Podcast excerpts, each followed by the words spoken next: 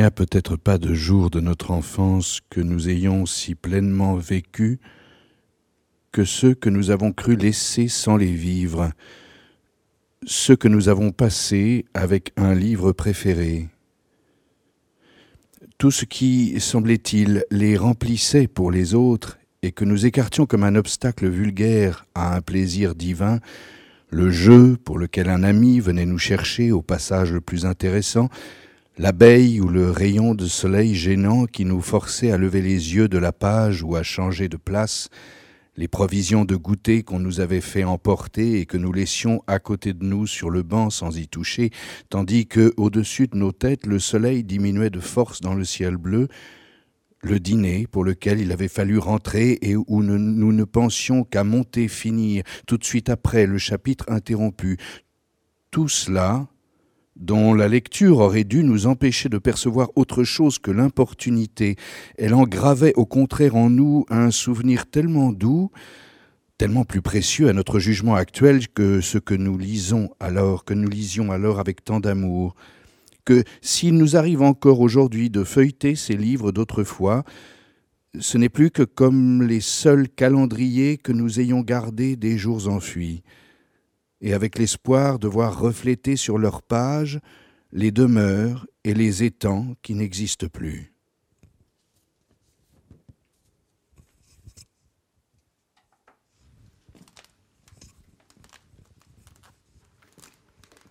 Bonsoir, Bienvenue à la Maison de la Poésie pour cette nouvelle euh, nuit de la lecture.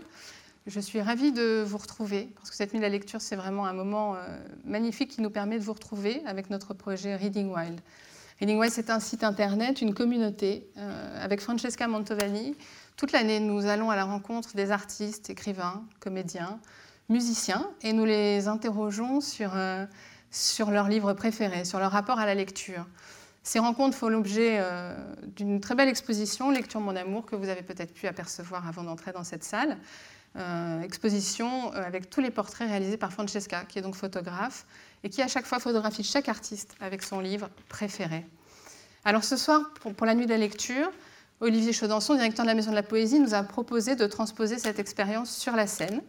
Et donc vous allez pouvoir découvrir des artistes, des auteurs, Adélaïde Bon, Carole Fille, François-Henri Désérable, qui vont partager avec vous leur livre de chevet avec notre questionnaire. Mais avant ça, nous allons accueillir Thibaut de Montalembert, que vous venez d'entendre vous lire un extrait de Sur la lecture de Marcel Proust. Alors Thibaut, c'est un fidèle de Reading Wild. Euh, quand je l'ai rencontré la première fois, il m'a dit Je lis tout le temps. Euh, et, il le prouve bien avec ce magnifique livre qu'il vient de, de, publier aux éditions de l'Observatoire, Et le Verbe se fait cher, où il se dévoile et il se raconte à travers ses lectures. Mesdames et messieurs, je vous demande d'accueillir Thibaut de Montalembert.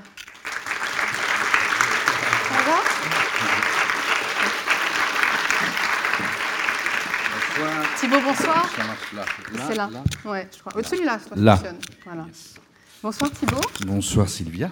Merci d'être avec nous ce soir pour partager avec le public euh, votre passion de la lecture et euh, ce magnifique livre, vraiment, je le disais, que vous venez de publier aux éditions de l'Observatoire, magnifique de, simplicité, de profondeur euh, et, de découverte par rapport à tous ces livres que vous partagez au fil des pages. Qu'est-ce qui vous a donné euh, envie d'écrire ce livre ah, D'abord, c'est une euh, rencontre avec Muriel Beyer, qui est la patronne des éditions de l'Observatoire, que j'avais rencontrée à Nancy, au, Salon du Livre de Nancy où je faisais une lecture de Vernon Subutex de Virginie Despentes dans, le, dans l'opéra euh, de, Nancy. Et on a dîné ensemble. Et puis elle m'a dit il faudrait que je vous voie à Paris, j'ai peut-être un truc à vous proposer. Bon, très bien. Donc j'y suis allé. Et puis. Euh, elle m'a dit, est-ce que ça vous intéresserait d'écrire un livre? Alors ça, euh, je suis un peu tombé des nues parce que il y a un écrivain dans ma famille qui est mon frère, qui est Hugues, et, chacun était dans son précaré. Lui, c'était l'écriture, moi, c'était la scène, voilà. Et puis j'ai réfléchi, et comme ça m'a fait très peur, je me suis dit, si ça me fait peur, c'est que c'est intéressant, il faut aller voir.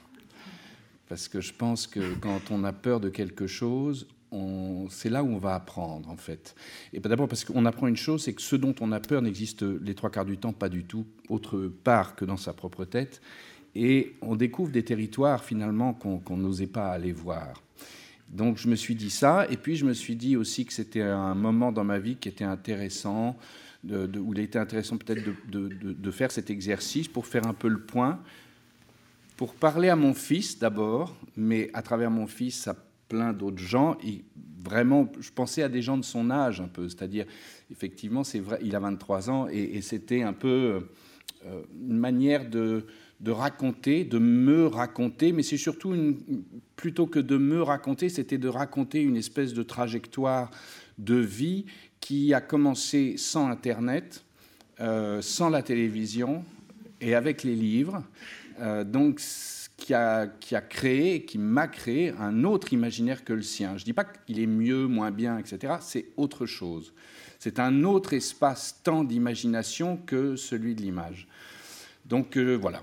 Alors Thibault, ce soir, on, va découvrir un petit peu votre bibliothèque idéale.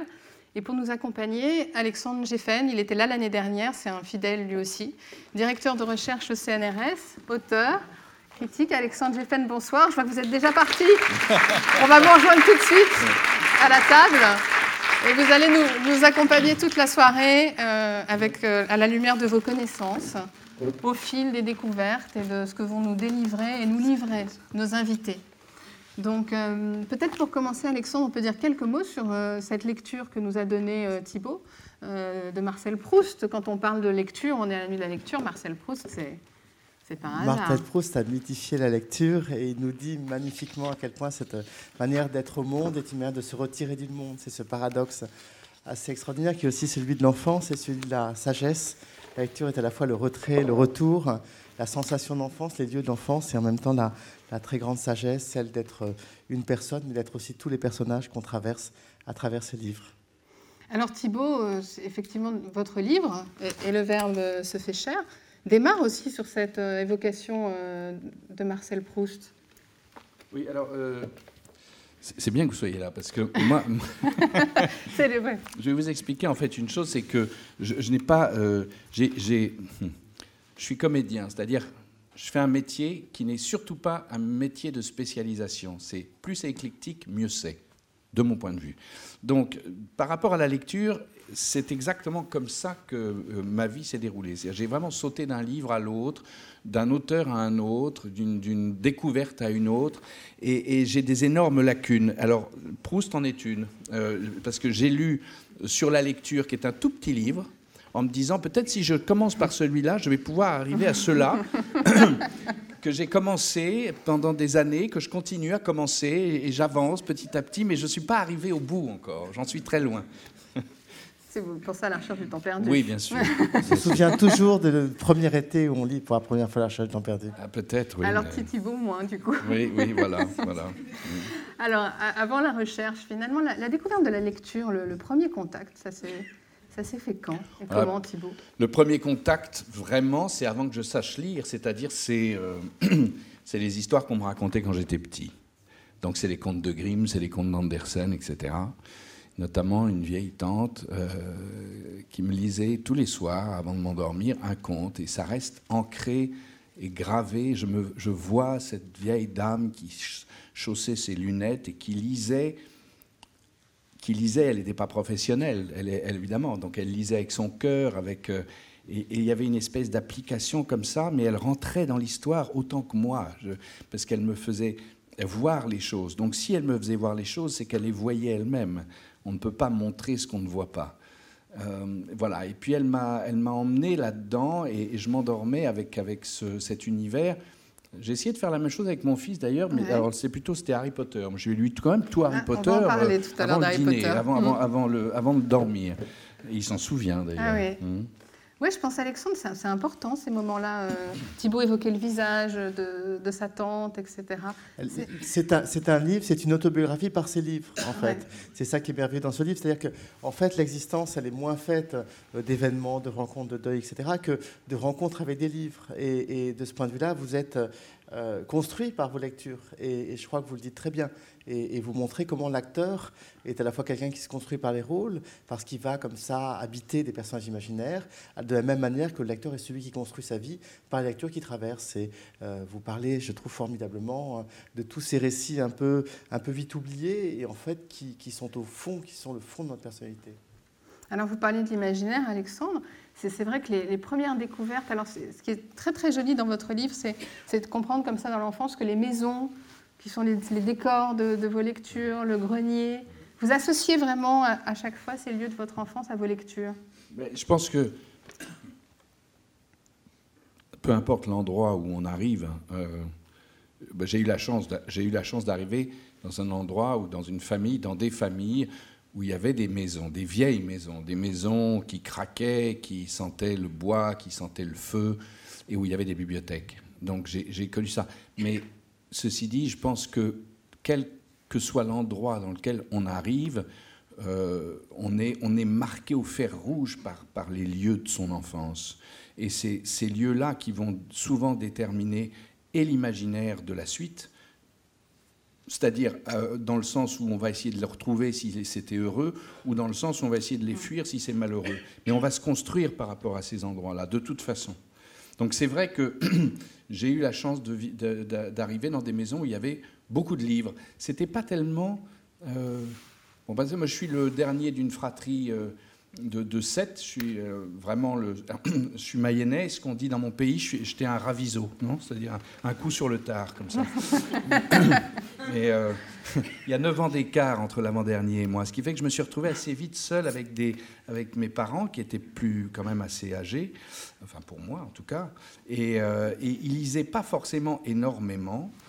ils n'en parlaient pas beaucoup, mais il y avait ces bouquins. Et par contre, mes frères et sœurs, eux, en parlaient beaucoup. Donc il, me disait toujours, tu verras, quand tu, seras, quand tu sauras lire, tu pourras lire telle chose, tu verras, tu liras tel auteur, c'est tellement génial.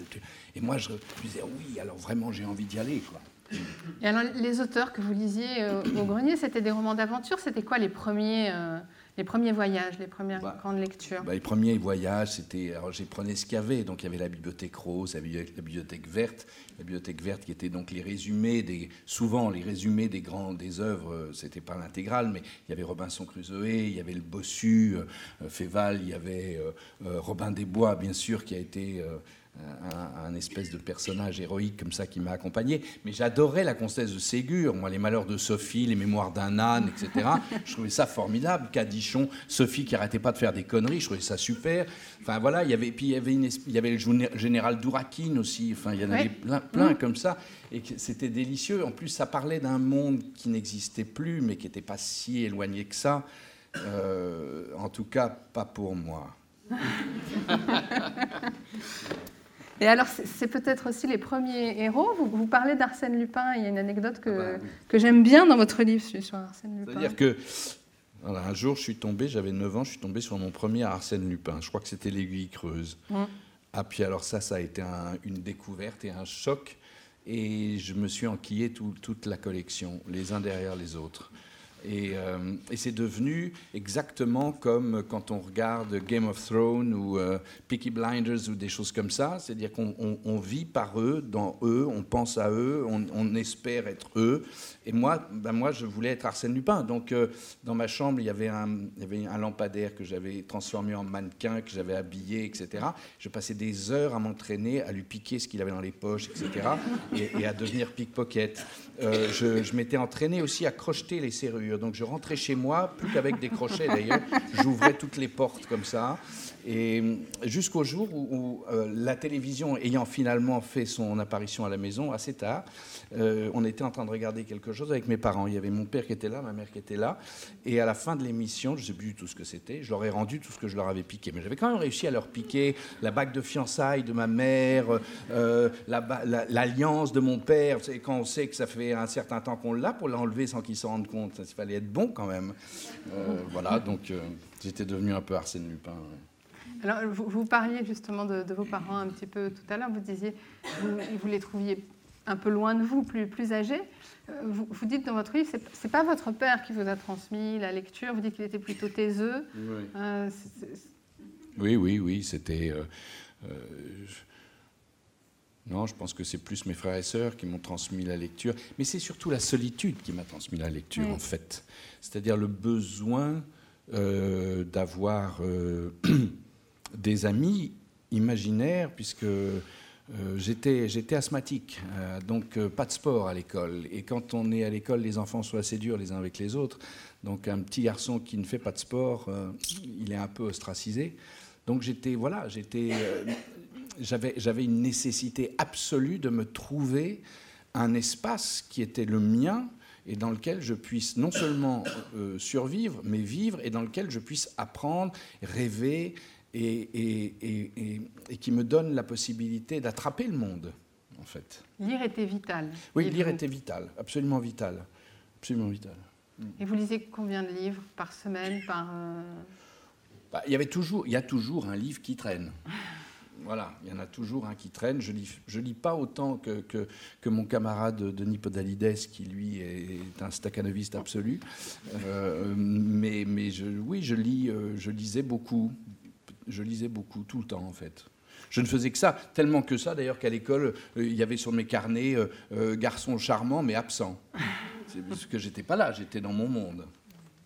Et alors vous parliez des, des, séries, des feuilletons, vous faisiez le parallèle avec la passion de la lecture dans l'enfance. Et il y a justement un, livre feuilletonnant euh, que vous adorez, dont vous parlez souvent, euh, de Gensou. Oui, bah, en fait, je l'ai fait, euh, bah, c'était pour, pour Paris en toutes lettres d'ailleurs, où j'ai fait cette lecture de, des mystères de Paris, que je connaissais avant d'en faire la lecture pour, Paris en toutes lettres, mais j'ai fait cette lecture et ça a été un de mes grands souvenirs de lecture publique. Parce que parce que écrivait en feuilleton. Donc euh, euh, il y a cette espèce de côté haletant euh, du feuilleton littéraire. C'était publié dans les journaux chaque semaine. Et il fallait tenir le lecteur en haleine, exactement comme pour les feuilletons à la télévision. Il ne faut pas perdre le public. Donc, quand vous lisez Eugène Sue, et c'est pour ça que moi je préfère Eugène Sue à, au Misérable de Victor Hugo, même si c'est mieux écrit Victor Hugo que Eugène Sue. Mais il y a quelque chose qui est complètement. Euh, on est comme ça, on est comme ça avec Eugène Sue. Et, euh, et puis il y a tout cette, ces, ce qui est formidable à faire en lecture, c'est qu'il y a tous ces personnages, euh, qui, tous ces dialogues avec l'argot du Paris de, l'époque, etc. Enfin, qui est formidable. Alors, je, l'annonçais en, début de soirée. Euh, tout au long de notre conversation, on va découvrir des artistes et, euh, des auteurs qui vont répondre au questionnaire Reading Wild et nous dévoiler leur livre de chevet.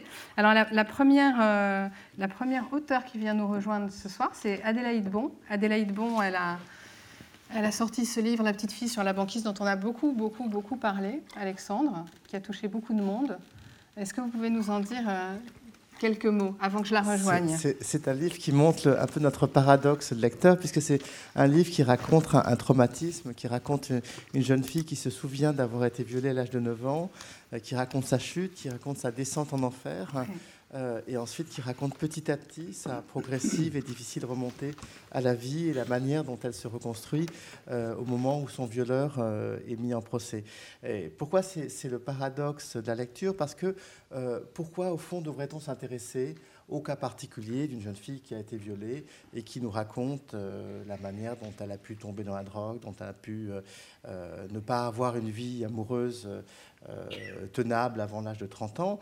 Parce que je crois qu'on euh, a besoin de ces drames, on a besoin de quelque chose qui est une sorte de catharsis. On a besoin, de la même manière que elle a besoin d'écrire pour aller mieux, on a besoin pour essayer de partager ces expériences difficiles, pour partager ce que peut être euh, des difficultés qu'on n'a pas connues, de passer par la lecture. Et la lecture est un, médiateur de l'expérience d'autrui et un médiateur dans lequel on a besoin, comme ça, d'aller dans tous les recoins du monde, y compris les recoins les plus sombres, y compris les, recoins les moins fréquentables.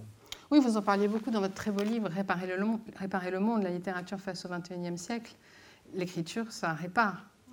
Il y a une mode assez extraordinaire euh, de, récits traumatiques. Hein. Euh, euh, à côté du livre d'Adèle Bon, vous avez ceux d'Annie Ernaux ou ceux de Christine Angot sur le même thème, sur ce thème du viol, qui est absolument prégnant dans la littérature contemporaine et qui suscite des réactions de lecteurs.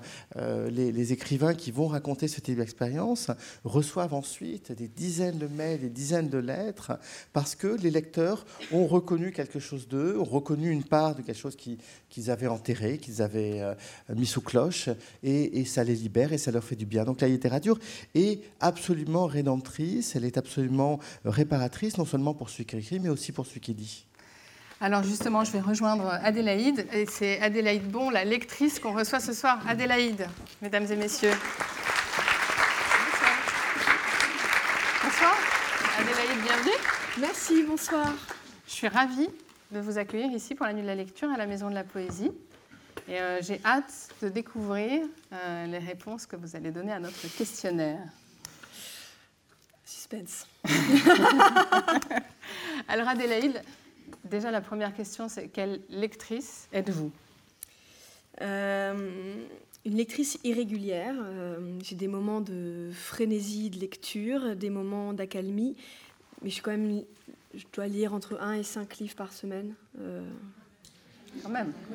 Quand même. C'est l'accalmie euh, C'est-à-dire, après, je suis devenue mère, donc là, l'accalmie a été longue.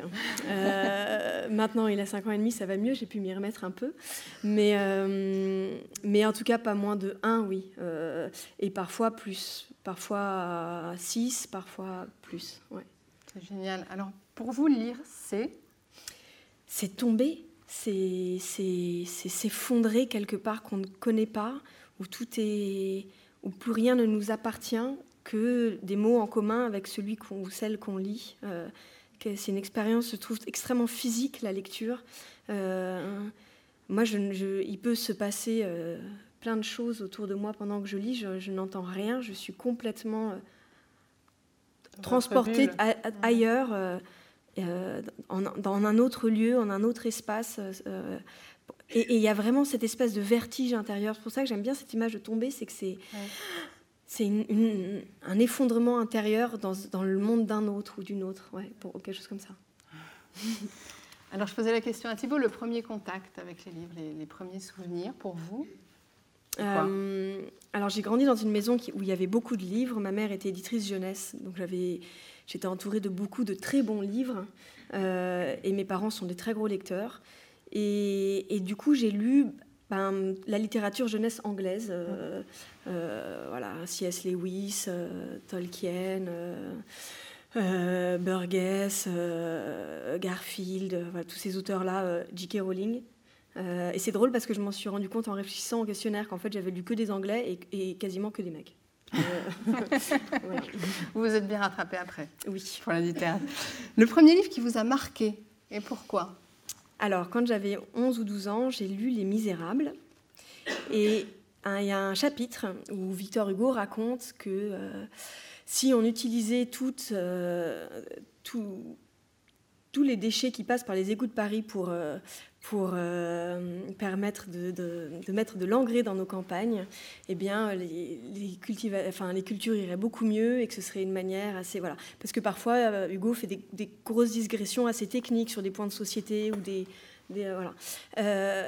et moi, ce chapitre-là m'a mais bouleversée et j'y avais pas idée de pourquoi ça me bouleversait et je l'ai lu 50 fois euh, sans comprendre bien pourquoi tout d'un coup j'avais une passion pour les égouts de Paris. Euh, et je l'ai compris des années plus tard, euh, mais ça m'a, ça m'a réconcilié avec une partie de moi. qu'à l'époque, je ne, enfin, certainement avec une sensation de moi que je ne comprenais pas, que je ne mettais pas en mots, et, et c'est ça que je trouve d'ailleurs incroyable dans la lecture, c'est que la rencontre est jamais là où on l'attend. Parfois, on lit des livres, on se dit ah, je suis sûre que je vais adorer, j'ai adoré le quatrième de couverture, et il il se passe rien. Et puis parfois, euh, on lit un livre parce qu'on nous l'a offert et, que, et qu'on revoit la personne dans trois jours et que donc il faut vite le lire parce que voilà et on n'avait pas envie, mais bon. Et tout d'un coup, il, une révélation. Voilà, ouais. Euh, j'adore ça, qu'on sait jamais qu'est-ce qu'on ouvre quand on ouvre un livre. C'est la surprise à chaque fois. Le premier auteur que vous avez euh, adoré, que vous avez aimé Roald Dahl. Un anglais. Un anglais, voilà. Euh, Roald Dahl, c'est vraiment, c'était mon meilleur ami quand j'étais mon enfant. Les adultes sont atroces, incompétents, méchants, euh, vulgaires.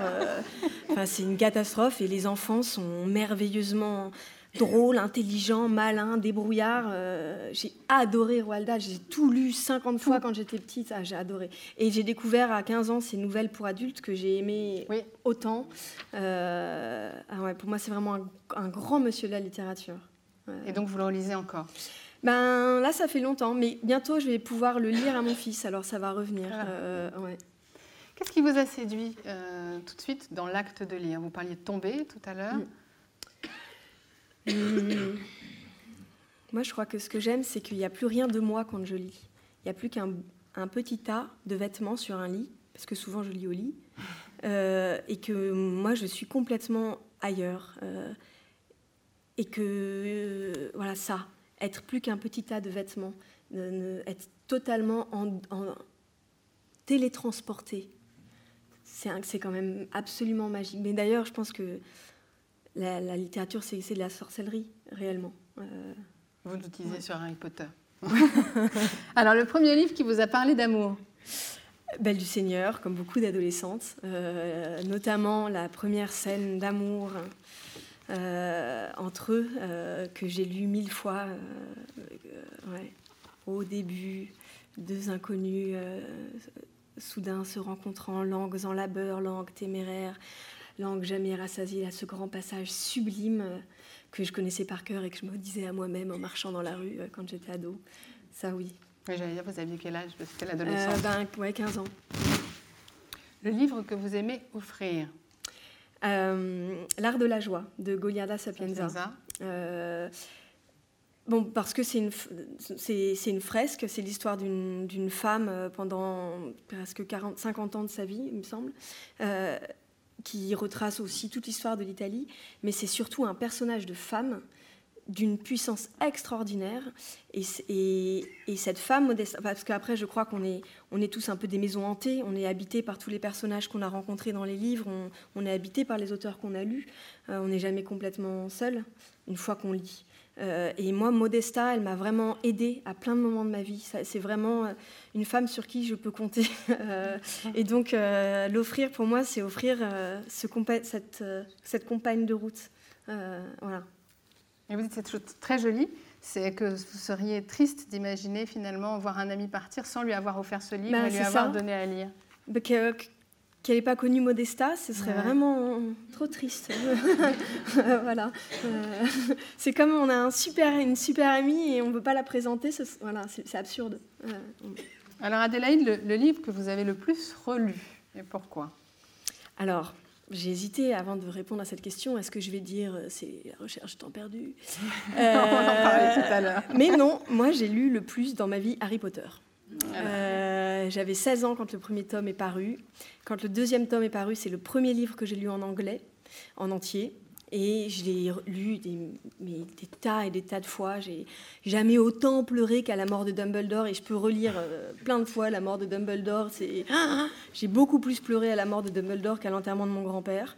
Euh, voilà, il y a des choses comme ça. Euh, alors par contre, j'ai un très grand regret, c'est que je n'aurais jamais dû regarder les films. Parce que ah euh, euh, ça m'a beaucoup contaminé l'imaginaire incroyable que j'avais sur cette saga. Et du coup, ben, ça me, quand je, quand je l'ai presque plus relu depuis la sortie des films, parce qu'à chaque fois que je le lis, ben, mes personnages ont disparu. Et c'est c'est ceux de la directrice de casting qui apparaissent. Et alors, ben, c'est vraiment. Ça correspond pas. Oui, puis c'est moins riche. Enfin, voilà. Ça a un peu contaminé ma lecture. Alors, est-ce qu'il y a un livre que vous emmèneriez partout avec vous?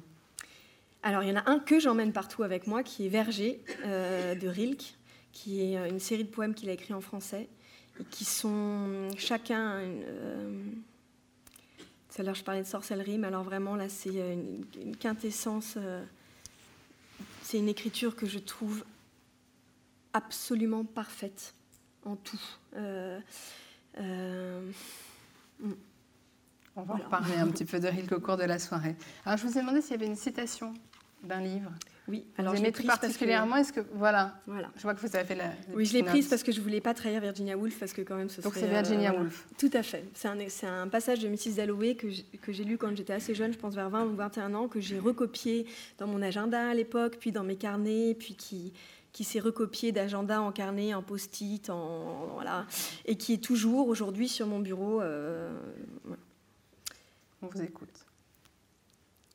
Elle s'énervait pourtant de sentir ce monstre, cette brute, remuer en elle, de sentir dans son âme, au profond de cette forêt encombrée de feuilles, des griffes se planter et d'entendre des rameaux craquer. Jamais n'être tout à fait contente, tout à fait tranquille. À tout moment, le monstre, cette horreur, pouvait bouger. Pour moi, ça, c'est voilà, c'est être humain. Bravo, merci.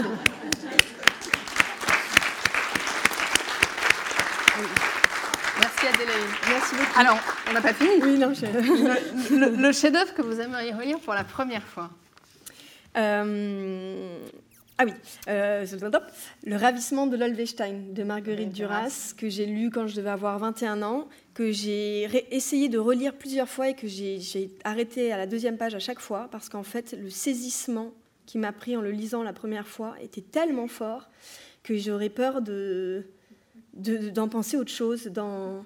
C'est un livre qui, parle, qui parle d'un instant. Il, il se passe... euh, une, une femme est au casino avec son amoureux, une autre femme arrive.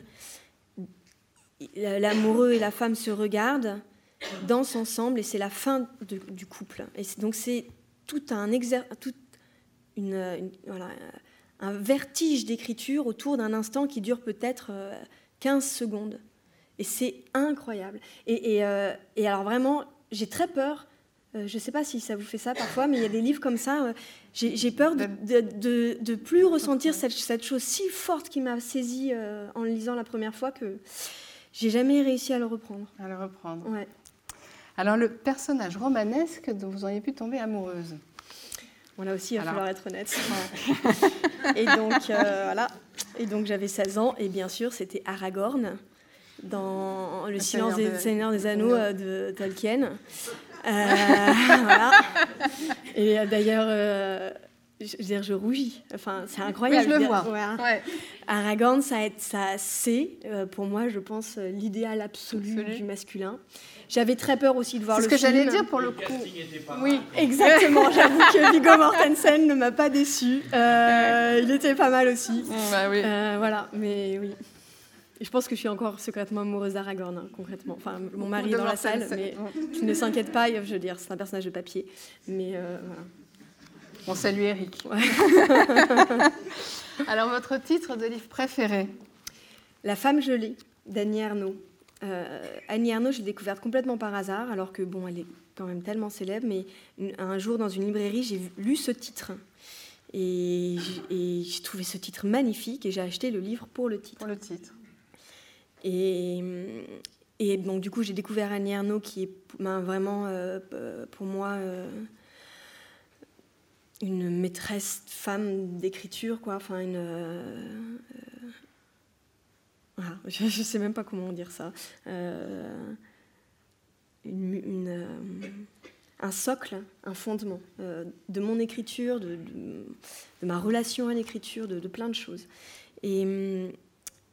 et en répondant au questionnaire, c'est le premier titre auquel j'ai pensé, parce que je me rappelle très précisément de l'émotion qui m'a saisie dans cette librairie à ce moment-là, quand j'ai lu La femme gelée de cette Annie Ernaux que je ne connaissais pas. Et après, euh, voilà, je me suis dit, dis donc, de la petite fille sur la banquise à la femme gelée, il y avait quand même un espèce de. Il y avait une espèce de filiation, quoi. C'était une rencontre. euh, Il y a aussi, je, je crois, des livres qu'on se doit de lire, des, des, voilà, des mains qu'on saisit à des moments de la vie. On ne sait pas très bien pourquoi, mais tout d'un coup, on les saisit et elles deviennent indispensables après. Euh, Annie Ernaux, ça, euh, c'est vraiment une main que j'ai saisie. Mm. Et ça se ressent dans votre écriture aussi. Selon vous, en quoi les livres sont-ils essentiels dans nos vies et dans notre société? On est là pour fêter la lecture. Alors ça, c'est une Grande question, question. euh, c'est une grande question à laquelle on pourrait dire c'est essentiel pour vivre, parce que moi, je ne sais pas vivre sans, en tout cas. Euh, je, je rencontre des gens qui, vi- qui vivent sans, mais je ne sais pas très bien comment ils font. Euh, moi, je serais très handicapée sans le livre, dans le sens où j'aurais du mal à...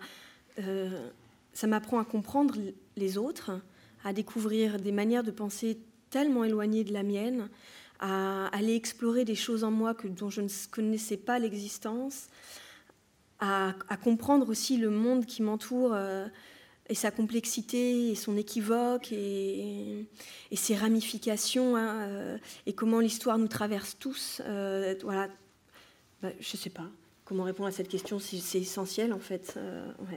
Après, parce qu'un de mes différents métiers, c'est de donner envie de lire à des enfants en difficulté à travers la lecture à voix haute. Et, hum, et c'est si difficile de transmettre la cabane magique, c'est-à-dire de passer de l'écriture, de la lecture obligatoire euh, en classe euh, à euh, cette dépossession, ce, moment où tout d'un coup on s'abandonne à, un auteur, à une histoire. voilà, ça c'est pour moi c'est très très important de transmettre cette chose-là et, et parfois je n'y arrive pas et c'est très triste. Alors vous parlez de cabane magique. Je vous ai demandé si vous aviez le souvenir d'une situation de lecture heureuse à partager avec nous. Alors j'en aurais plein, mais je vais prendre euh, une récente. Euh, j'ai eu la chance d'aller en Islande pendant les vacances de Noël. Et un soir, on dormait sur une île qui est un volcan en activité. Donc ça, c'est déjà quand même très particulier. Et je lisais, comme ben, quand je vais dans un pays étranger, je lis toujours les auteurs euh, du pays, puisque c'est l'occasion aussi de, rencontrer le pays d'une autre manière. Et, donc, je lisais un polar d'Edry Hudson. Euh, et, c'était la nuit, euh, noire, parce qu'en Islande, à cette période de l'année, on s'en est rendu compte sur place, il n'y a que 4 heures de jour. Euh, bon. Il y avait un vent hallucinant. mon mari et mon fils dormaient. Il y avait ce volcan sous le lit. Et je, lisais cette histoire assez glauque. Euh, et, en même temps, parce qu'Edry Hudson, c'est des polars où il ne se passe pas grand-chose, où c'est vraiment beaucoup des atmosphères. Ah, c'était grisant, c'était génial. Euh, et alors, le questionnaire se termine par un petit système de prescription littéraire, un peu comme des remèdes. Alors, docteur Adélaïde, le livre Pansement pour un chagrin d'amour. Le livre de Dina, des Björk Vasmo. Si on peut, l'acheter en. Alors, je, précise mon ordonnance. L'acheter dans les anciennes collections Gaïa qui étaient sur papier rose, parce que ça, ça donnait un supplément d'âme à la lecture. Le livre antidépresseur. Euh, Qu'est-ce que j'ai mis déjà en livre antidépresseur? Euh, Je ne me souviens plus ce que j'avais dit. C'est Camus. Ah bah oui. Mais ça peut euh, changer. non, hein, non, mais si, si, c'était très bien. Euh, mais c'était Camus quand vous voilà. Euh, c'est Nos de Camus que je lis très souvent pour le coup. c'est vraiment un, texte que je lis très souvent et qui est bah, le plus beau texte qu'on a écrit sur le soleil, je pense. Et l'ensoleillement, ouais. la, la, beauté physique. Le livre réparateur. alors, un livre réparateur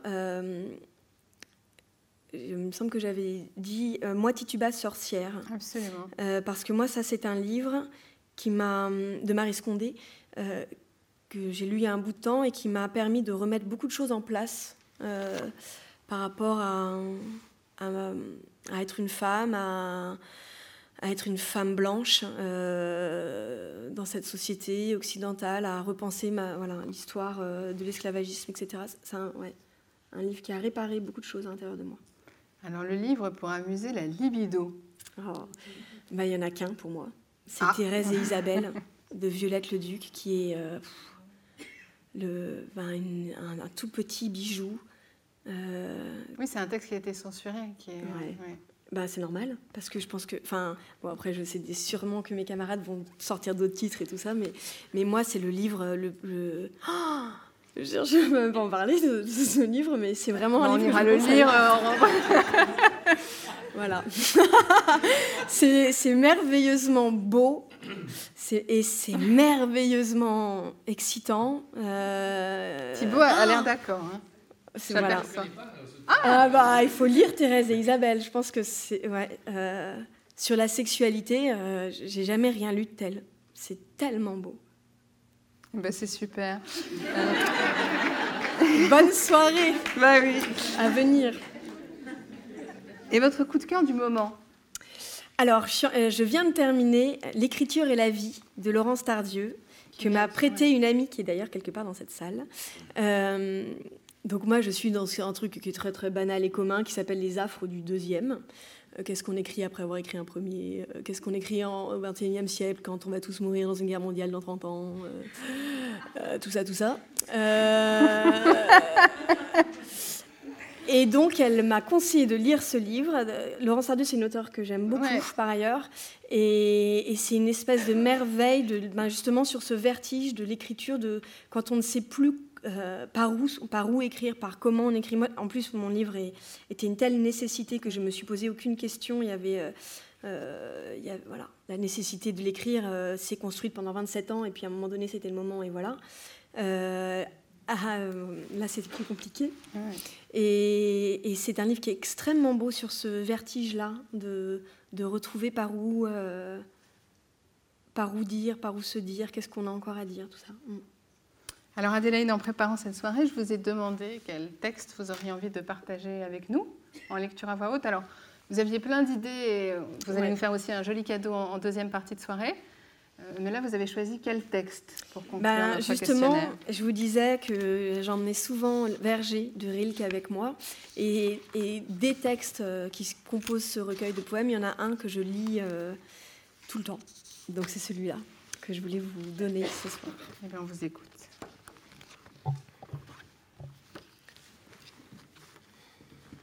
Je mets debout parce qu'en fait, j'aime pas lire assise. Voilà.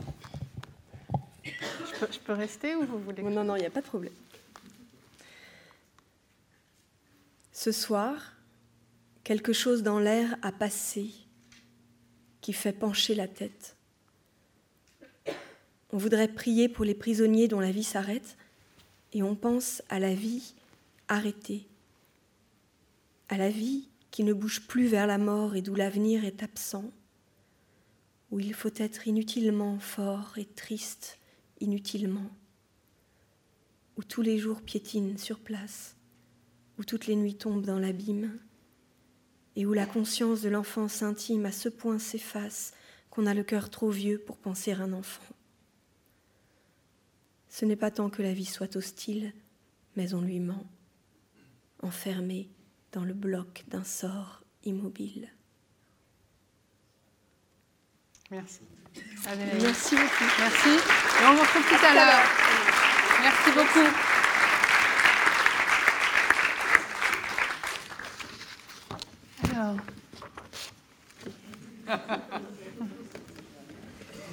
Ah, c'est formidable ça.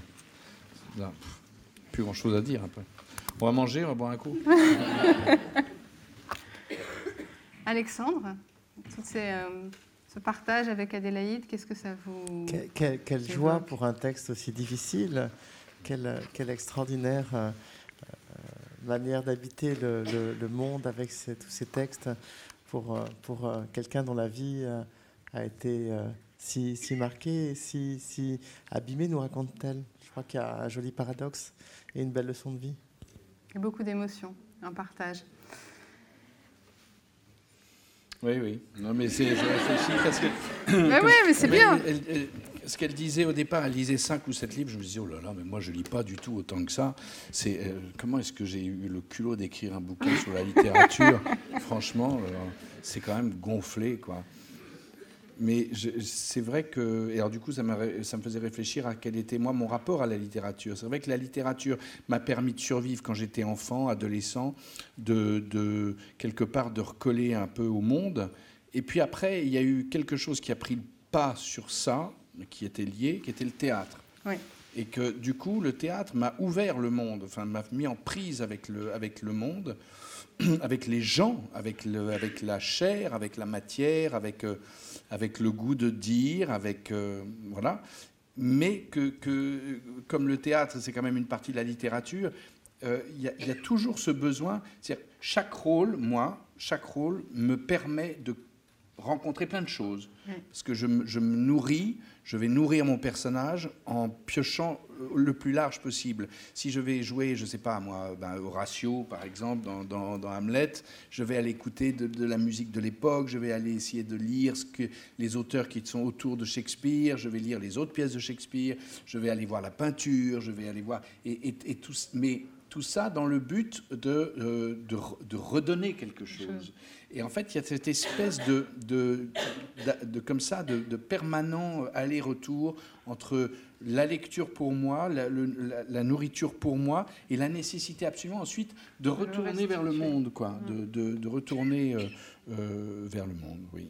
Et, parfois des indigestions de lecture aussi, de plus pouvoir voir de livres. Bon, ça ne dure pas très longtemps. ça, se traduit comment l'indigestion? L'indigestion de livres, en général, se, traduit chez moi par un, grand désir de faire la cuisine et de me taper d'autres indigestions. Alors, on a écouté Rilke et, et, euh, Thibault, je sais que vous êtes très touché par euh, des lectures qui, sont, qui se portent sur la spiritualité. Et, très tôt, vous avez euh, découvert des textes et, un des premiers, c'est Le Petit Prince. Oui, alors Le Petit Prince, qui est une espèce de si littéraire quand même. Euh, bon, alors on, me, donne ce livre, enfant, on me, donne, on me le donne en audio-livre. D'ailleurs, je me demande si c'était pas la, voix de Gérard Philippe qui avait fait ça. Je ne sais plus qui avait fait ça.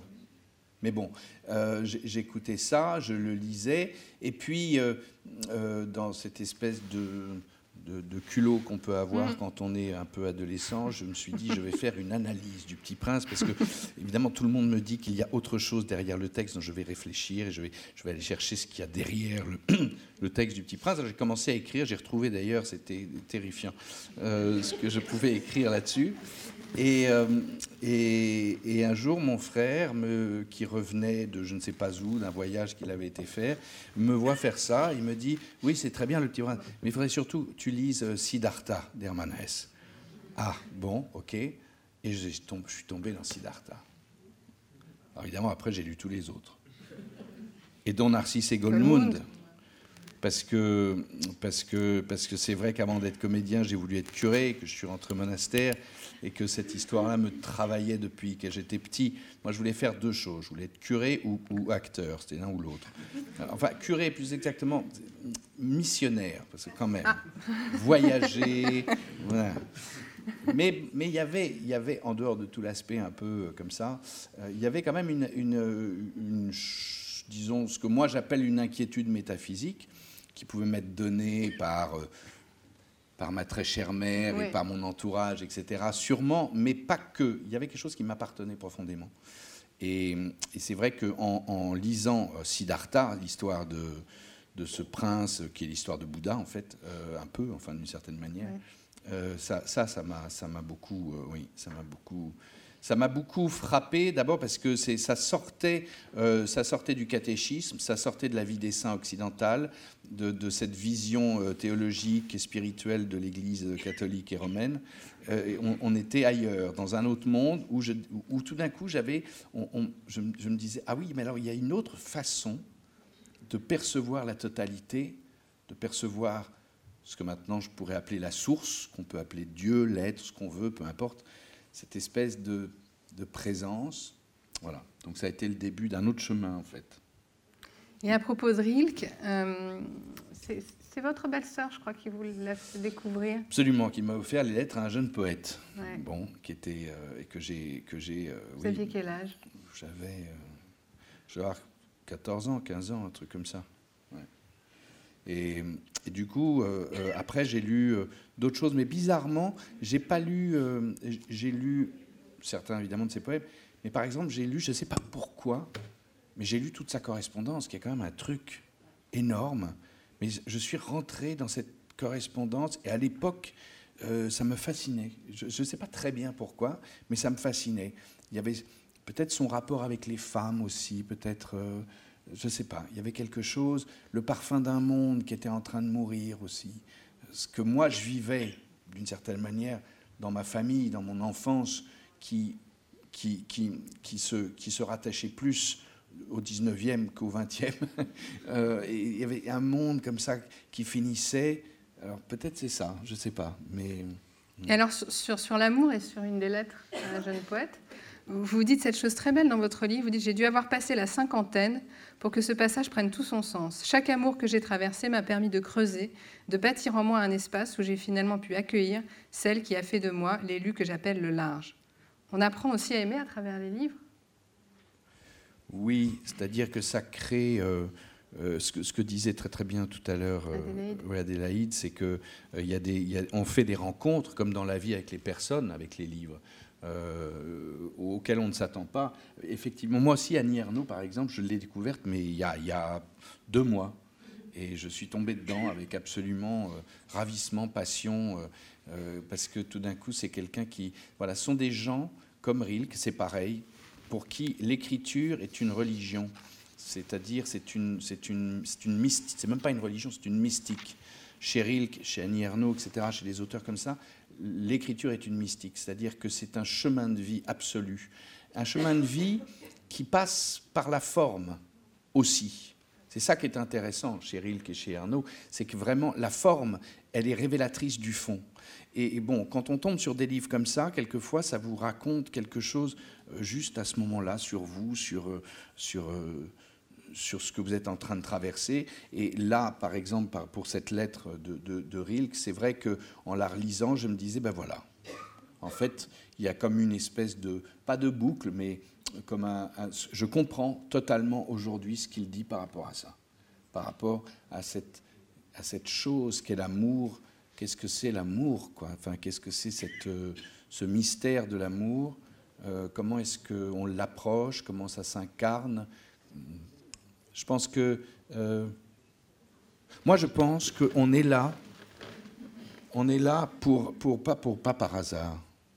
Bon, indépendamment du fait que j'ai une, est-ce que j'ai la foi? Je ne sais pas si j'ai la foi, mais je ne pense pas que les choses s'arrêtent à la mort. Ça, c'est certain. Je pense qu'il y a autre chose après. Je ne sais pas ce que c'est, mais je pense qu'il y a autre chose après. Je pense que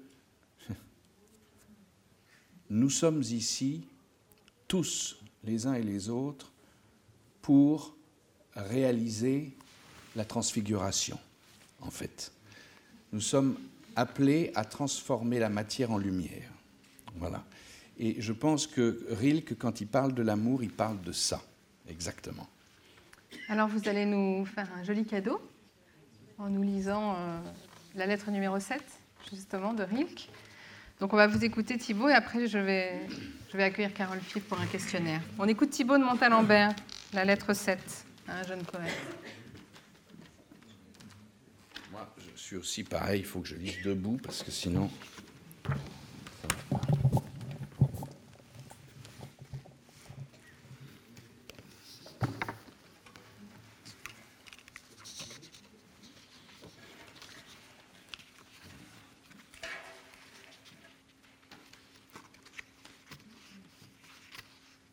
Rome, le 14 mai 1904.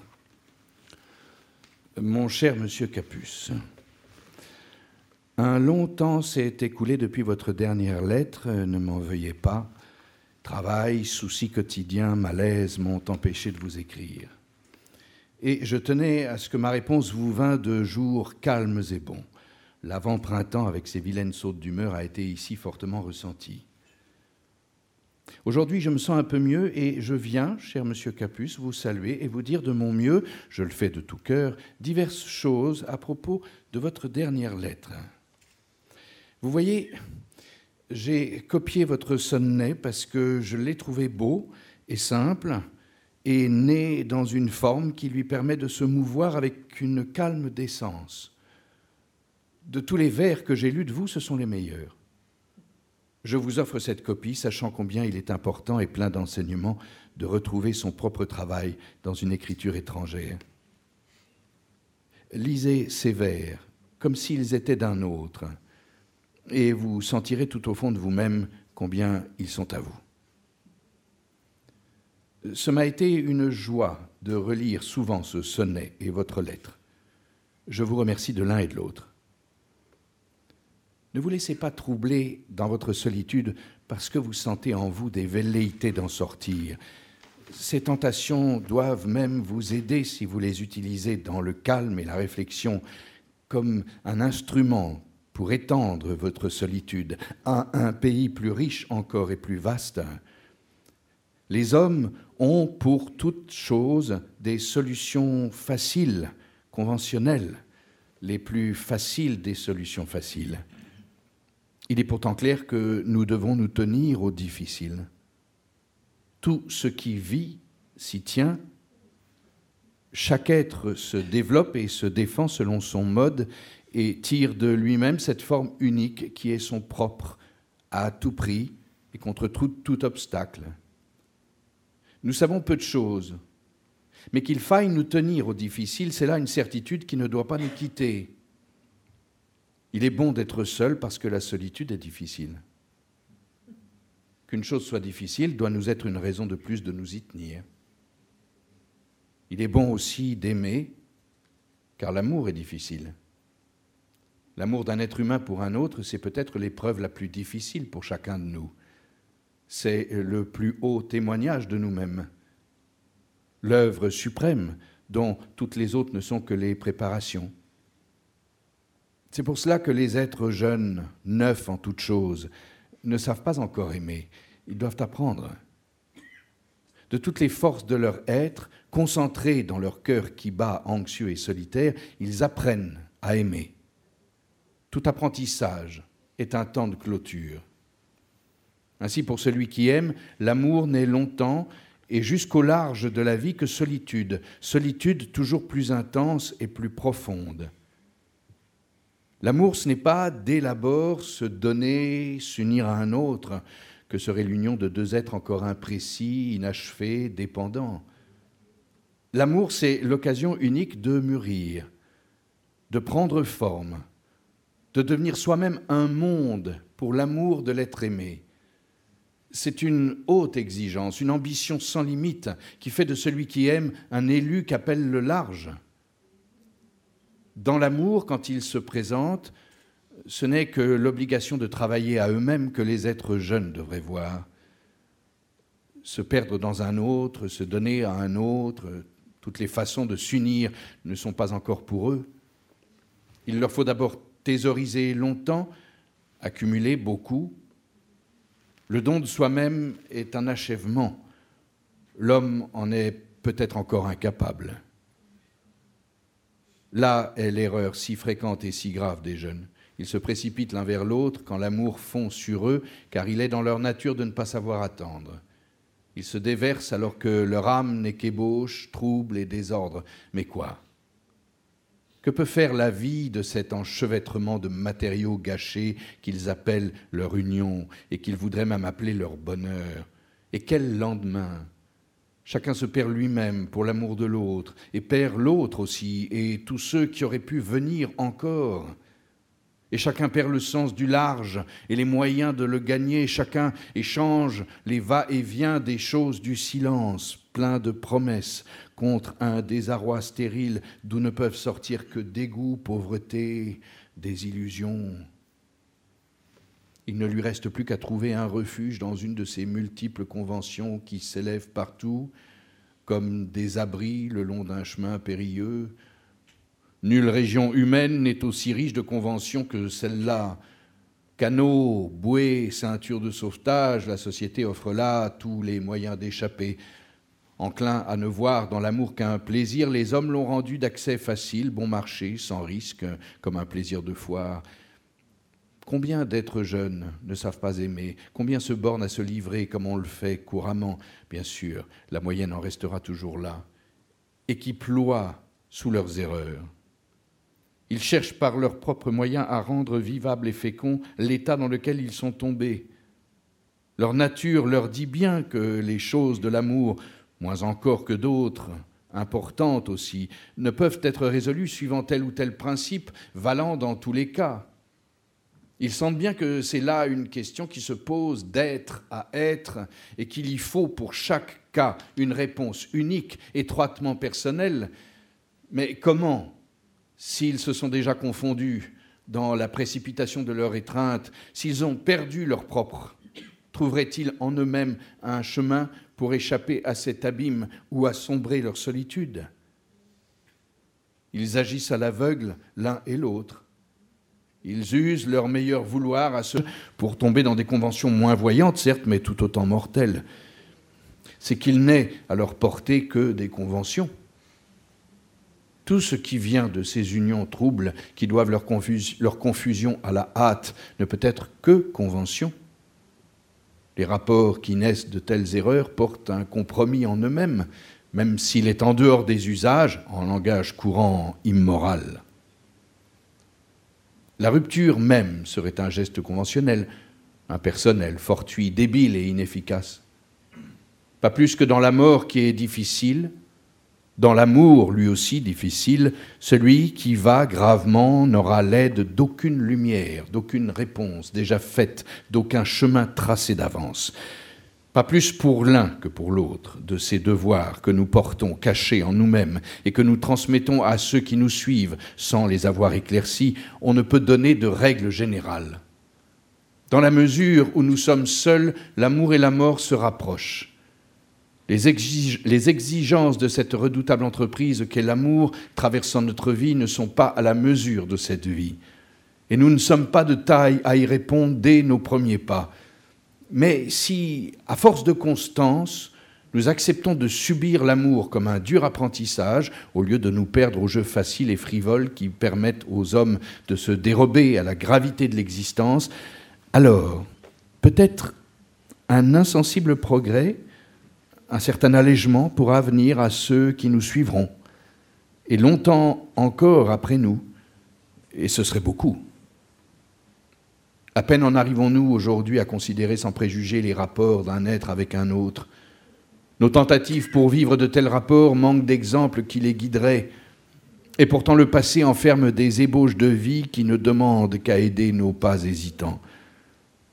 La jeune fille et la femme, dans leur développement propre, n'imiteront qu'un temps les manies et les modes masculines, n'exerceront qu'un temps des métiers d'hommes, une fois finies ces périodes incertaines de transition, on verra que les femmes n'ont donné dans ces mascarades souvent ridicules que pour extirper de leur nature les influences déformantes de l'autre sexe. La femme qui habite une vie plus spontanée, plus féconde, plus confiante et sans doute plus mûre, plus près de l'humain que l'homme. Le mâle prétentieux et impatient, qui ignore la valeur de ce qu'il croit aimer parce qu'il ne tient pas aux profondeurs de la vie comme la femme, par le fruit de ses entrailles. Cette humanité qu'a mûri la femme dans la douleur et dans l'humiliation verra le jour quand la femme aura fait tomber les chaînes de sa condition sociale et les hommes qui ne sentent pas venir ce jour seront surpris et vaincus. Un jour, des signes certains l'attestent déjà dans les pays nordiques, la jeune fille sera, la femme sera. Et ces mots, jeune fille, femme, ne signifient plus seulement le contraire du mal, mais quelque chose de propre, valant en soi-même. Non point un simple complément, mais une forme complète de la vie. La femme dans sa véritable humanité. Un tel progrès transformera la vie amoureuse aujourd'hui si pleine d'erreurs, et cela malgré l'homme qui d'abord sera devancé. L'amour ne sera plus le commerce d'un homme et d'une femme, mais celui d'une humanité avec une autre. Plus près de l'humain, il sera infiniment délicat et plein d'égards, bon et clair dans toutes les choses qu'il noue ou dénoue. Il sera cet amour que nous préparons en luttant durement, de solitude, se protégeant, se complétant, se limitant et s'inclinant l'une devant l'autre. Ceci encore, ne croyez pas que l'amour que vous avez connu adolescent soit perdu. N'a-t-il pas fait germer en vous des aspirations riches et fortes, des projets dont vous vivez encore aujourd'hui?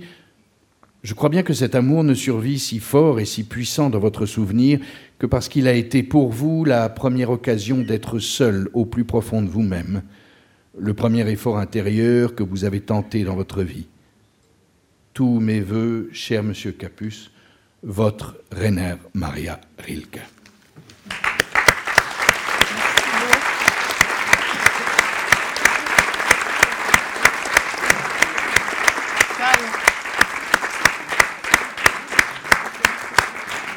Alors Alexandre, je vais bientôt recevoir ma deuxième invitée pour euh, le questionnaire, Carole Five, qui a publié ce livre Tenir jusqu'à l'aube à l'Arbalète Gallimard. Est-ce qu'on peut en dire quelques mots avant que je la Autant le premier livre qu'on avait était un, livre qui nous conviait à la lecture, à la gravité de la lecture, autant celui-là est, plus léger, plus heureux.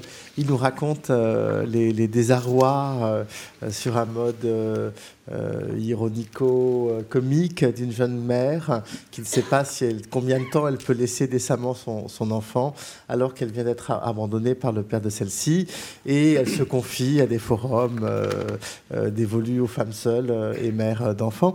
Et c'est une sorte de jolie chronique sociale dans laquelle la, la, la le partage que nous faisons en le lisant n'est plus le, grand drame euh, métaphysique, euh, n'est plus cette, cette, catharsis de voir quelqu'un se, déconstruire, se reconstruire, mais c'est beaucoup plus une complicité, une, consolation dans des petits mœurs, euh, des, petites souffrances de la vie quotidienne. Et je crois que c'est aussi une force de la lecture que de faire monde commun, et, un monde commun avec humour, monde commun avec tendresse. Et je crois que c'est une grande qualité de ce livre. J'espère qu'elle pourra en lire des passages. Eh ben, merci Alexandre. Eh ben, je vous demande d'accueillir Carole Five. Si, elle est là. Ah, voilà Carole. Bonsoir Carole. Vous pouvez vous asseoir là. Et approcher peut-être le micro. Merci d'être avec nous. Merci à vous. Là, c'est nombreux. On m'a dit que ça, ça était plein, je vois personne, mais pareil. je, ouais, je... Ça se quoi Le pupitre? Ah oui. Ah ben ça, ça n'arrive quand même. Merci. Mais je vous en prie. On est calé. Alors Carole, on va partager un petit peu euh, de vos livres préférés et de votre, votre histoire avec la lecture. Alors, quelle lectrice êtes-vous? Suis une lectrice boulimique, c'est-à-dire que si j'ai pas de, de, livre sur moi, je, avec moi ou dans mon sac, ou, euh, je me sens toute nue, comme Marine avec, le, comme Marine avec le, numéro, 5. Moi, c'est les bouquins. Voilà, il faut un, livre. je dors avec des livres. Bah là, vous en avez un d'ailleurs. On m'a demandé, mais dans tous les cas, j'en ai souvent. Pour vous, lire, c'est quoi? Euh, euh, une, un moyen de survivre en milieu hostile, je dirais. c'est vraiment euh, la lecture. Euh, oui, c'est une protection euh, contre le monde extérieur. C'est des, des, amis, les livres, c'est beaucoup de choses. Nous accompagnons, oui, oui. Votre premier contact, premier souvenir avec les livres Mon premier contact, c'était la bibliothèque pour tous dans mon quartier. Euh, à Lille à l'époque, où il y avait beaucoup de livres qui étaient euh, un petit peu défraîchis, euh, un petit peu abîmés, mais il y avait le choix. C'était déjà le choix, pouvoir choisir parmi des rayonnages un livre, alors lequel va le plus vous correspondre. Et c'était un énorme stress de ne pas choisir le bon livre, parce qu'on avait le droit à un ou deux livres par semaine. C'était angoisse de choix. voilà, c'était le premier contact avec les bouquins.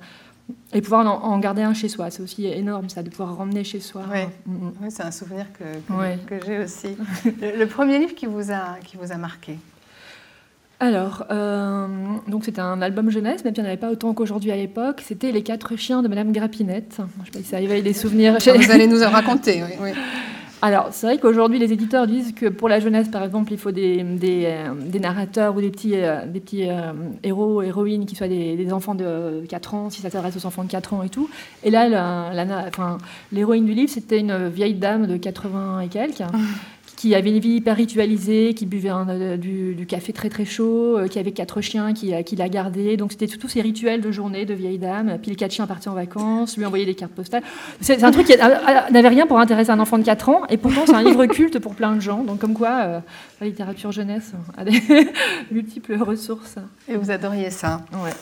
Le premier auteur que vous avez aimé et pourquoi Alors là, encore, euh, comme beaucoup de gens de ma génération, euh, Georges Chollet euh, pour Fantomette, voilà, pour son humour, et puis aussi pour la petite justicière féminine, ce qui n'était pas si répandu à l'époque.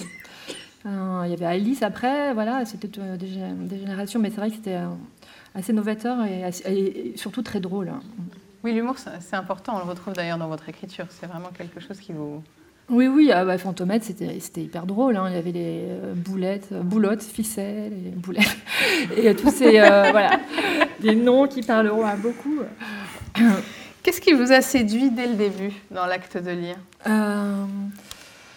Le fait de pouvoir euh, comprendre le monde que je ne comprenais absolument pas, avoir des repères, euh, accéder directement à la conscience de- de- des autres qui m'entourent, mais des choses qui ne se disent pas forcément euh, quand on converse ou quand accéder directement, avoir l'impression en tout cas d'accéder directement à l'intériorité des autres et, et- et certains repères aussi pour comprendre le monde bien sûr, parce qu'après j'ai fait des études de philo, donc la littérature, la philo, tout ça c'est assez proche, et voilà vraiment des repères pour comprendre euh, la vie.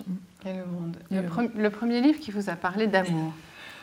Alors, euh, euh, c'était un livre de ma mère, donc qui avait euh, très, je vais pas dire très mauvais goût, mais je n'ai pas les mêmes goûts qu'elle.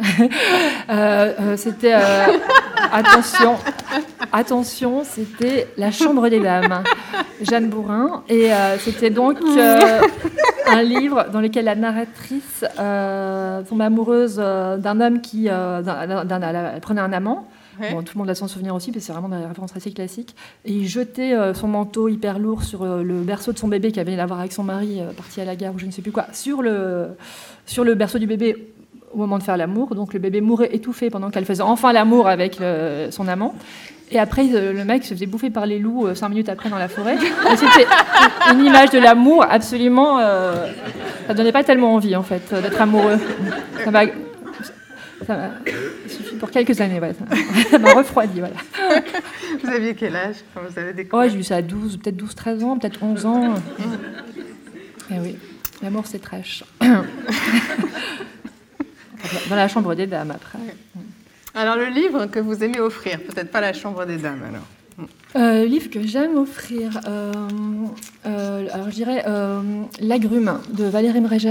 Euh, c'est un livre qu'on m'a offert et qui, m'a, qui a été aussi important pour moi pour entrer en littérature et que, qui a été une marque d'amitié. Enfin, j'ai découvert euh, la personne qui me l'a offert. Après, ça m'a permis de mieux la connaître et du coup, je l'offre aussi à des gens. C'est comme une, un- une marque d'amitié, ce livre qu'on s'offre souvent entre, entre filles. Mm. L'agrume. Le livre que vous avez le plus relu et pourquoi? Hum, là, je sèche parce que j'ai oublié ce que j'avais préparé, mais ça doit être euh, un fragment d'un discours amoureux de Roland Barthes. Euh, ou alors. Ou livres- alors un Nathalie Sarraute. Oui, c'était ça que j'avais prévu. Euh, Roland Barthes, ça sera pour après. Donc, c'était les livres de, Nathalie Sarraute dans leur ensemble, en fait, parce que dès que je lis Nathalie Sarraute, d'ailleurs, c'est un extrait d'un livre de Nathalie Sarraute que je vais vous lire après. Dès que je lis Nathalie Sarraute, j'ai l'impression que ça me permet aussi d'écrire. Ça ouvre un niveau de langage euh, qui, euh, qui euh, permet aussi d'écrire. Donc, c'est comme si j'avais envie de, de- de lui répondre ou de continuer, de, la- de continuer ce qu'elle. Voilà, donc c'est vraiment un auteur essentiel pour moi. Mm. Et ça, c'est le livre que vous emmèneriez partout avec vous? Euh, voilà. Merci. tu ne t'aimes pas de Nathalie Sarraute. On en lira après un On va extrait. lire après un extrait. Euh, la citation d'un livre que vous aimez tout particulièrement? Euh, alors, un livre de Laurent Mauvignier, Loin d'eux, et la citation, c'est, attention, euh, euh, c'est pas comme un bijou, mais ça se porte aussi un secret. Non, c'est très court. Désolée. Il y a une mémoire de poisson rouge, au moins c'est très court. Alors, ça, se- je vais la répéter, ça ne se porte pas comme un bijou. Non, ça, mais ça, C'est pas comme un bijou. c'est pas comme un bijou, mais ça se porte aussi un secret. C'est la première phrase de euh, Loin d'eux, qui est un livre, un premier livre de Laurent Mauvignier publié, Ouais. qui est un livre sur, le, voilà, sur un secret de famille, euh, un suicide, enfin dès le début, hein.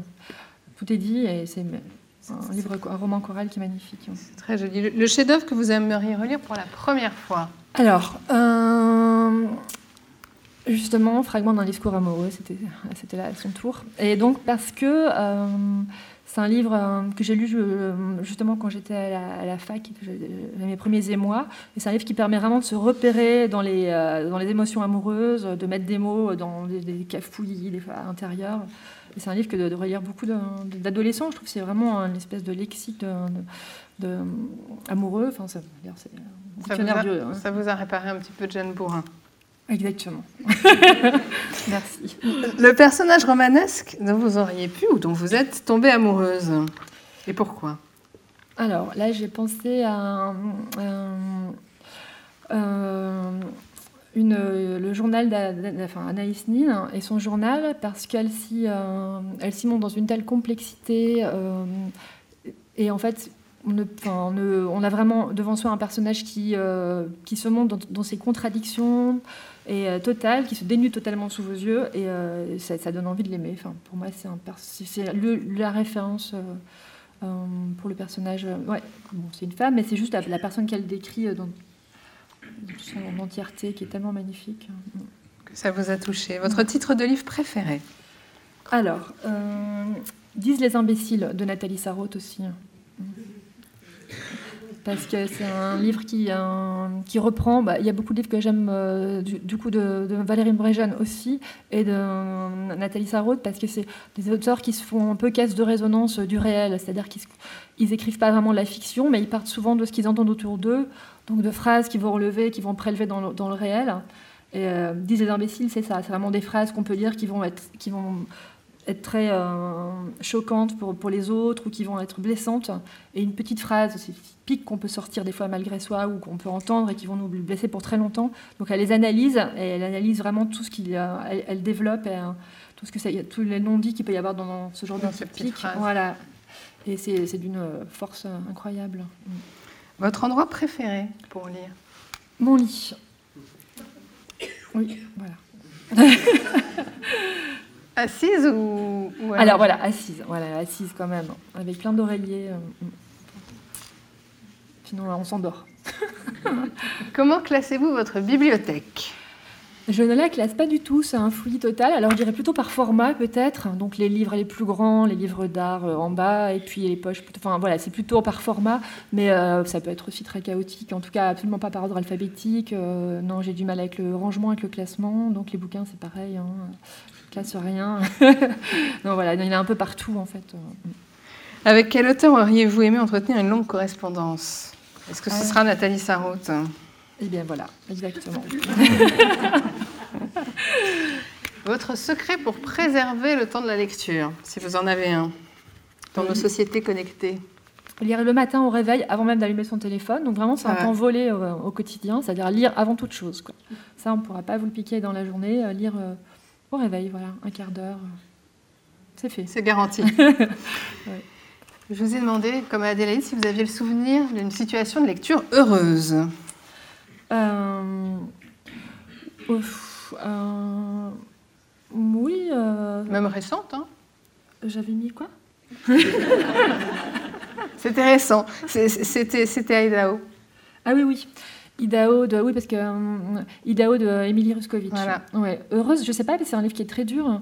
Euh, mais euh, en tout cas, c'est un livre que j'ai eu envie de recommencer dès que je l'ai terminé. Donc ça, c'est quand même aussi un très bon livre en général. C'est-à-dire qu'on va, on va au-delà de l'histoire. C'est vraiment l'écriture qui est marquante. Et, c'est envoûtant. Non, non, c'est une écriture magnifique d'une jeune femme de 30 ans. C'est son premier roman. Émilie Ruskovitch, Idao, c'est sublime. Aux éditions. Galmeister. Alors, docteur Carole, on va passer aux, questions remèdes et prescriptions. Le livre Pansement pour un chagrin d'amour.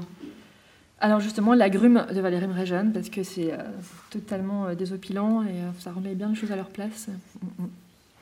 Le livre Antidépresseur. Alors, Féerie générale de Emmanuel Pirer, qui est un livre aussi très très drôle. c'est une sorte de nouvelle qui sont un petit peu. C'est un livre étrangement construit et euh, qui, est, qui, un humour féroce. Et euh, ouais, féerie générale. Le livre Réparateur. Euh, le livre Réparateur. J'avais dit quoi? Alors vous aviez, vous aviez pensé à, à, Welbeck? Ah oui, les poésies de Welbeck. Oui, parce que c'est vrai qu'on parle beaucoup du pouvoir consolateur de Welbeck, et c'est quelque chose qui m'avait aussi marqué avec sa poésie, notamment Rester vivant. Oui. Le livre qui bouleverse. Alors, justement, je partais sur Mauvigné, euh, le livre euh, Ce que j'appelle Oubli, qui est un livre où il parle dans la ville où j'habite maintenant, Lyon, d'un SDF qui se fait tabasser pour avoir bu une bière euh, au goulot dans le supermarché.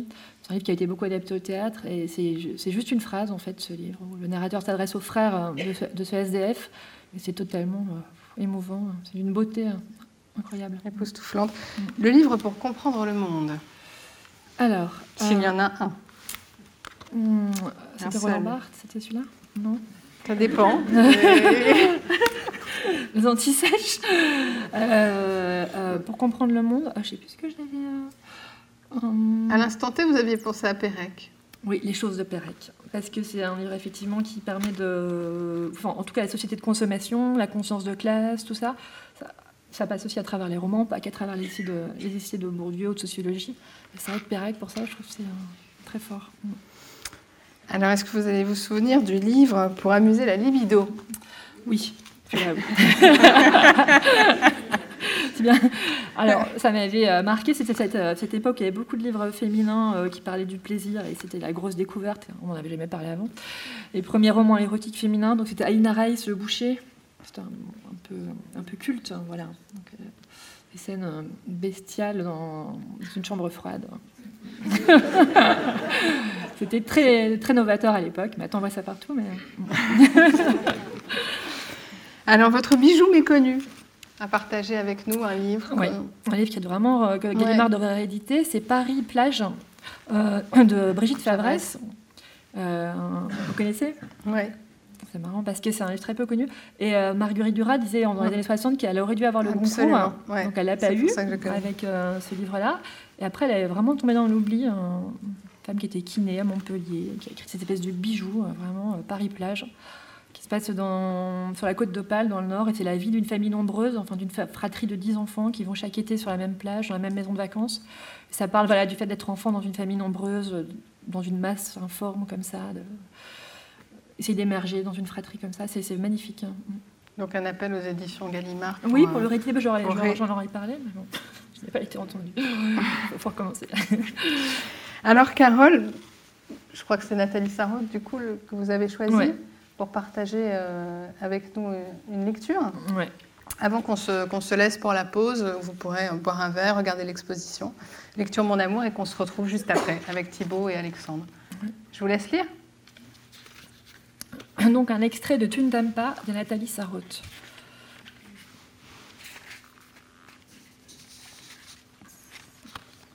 Quelque chose apparaît. Oui, qu'est-ce que c'est? Pour le moment, ce n'est qu'une main. L'homme à qui elle appartient, on ne la voit pas. Il reste dans l'ombre. Sa main seule est là, en pleine lumière devant nous. Une main, une longue main un peu noueuse, aux ongles coupés ras. Et maintenant aussi dans ce visage à peine visible, pas même des yeux, juste le regard. Il regarde intensément sa main posée sur la table. Et dans ce regard, tant d'amour. C'est ainsi chez ceux qui s'aiment. Leur amour va d'abord à tout ce qu'ils peuvent apercevoir d'eux-mêmes, leurs mains, leurs pieds, leurs avant-bras, et puis dans la glace leurs reflets.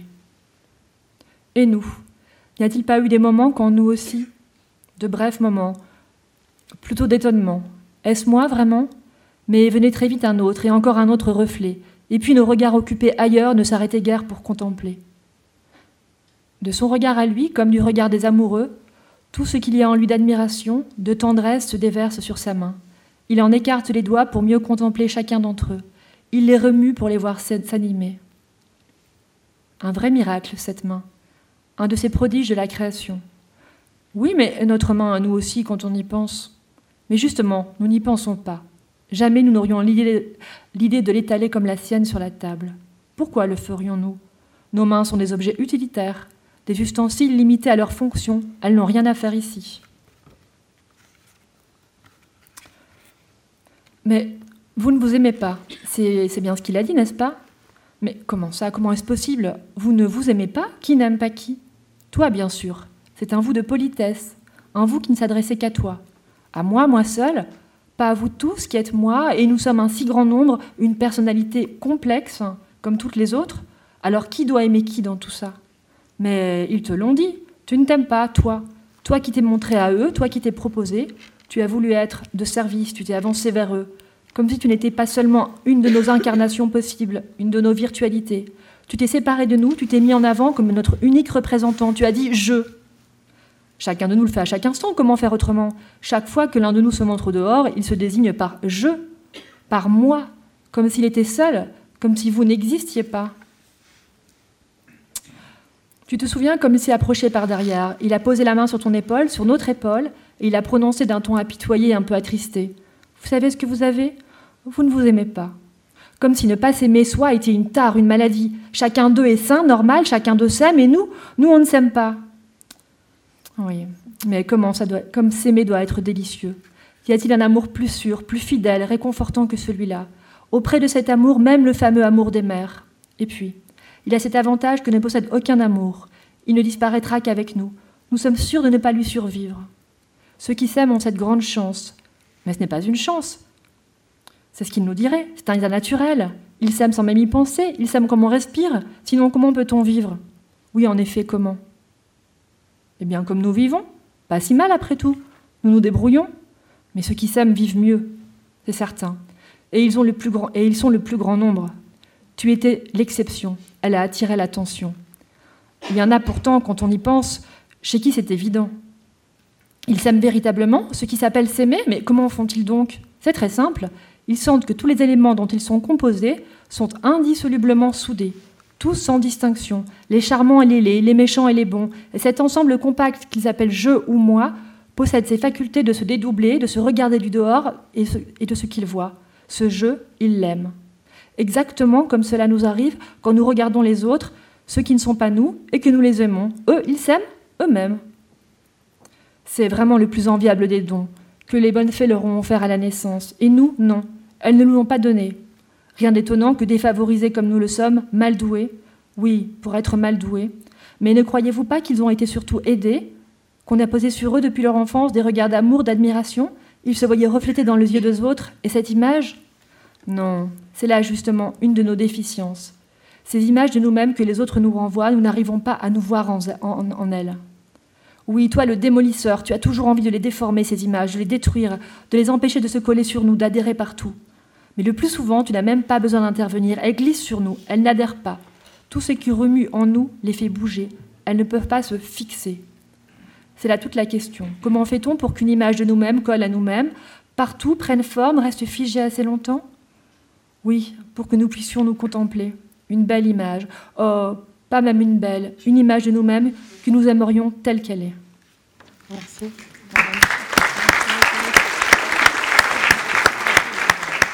Voilà, on va attaquer la deuxième partie.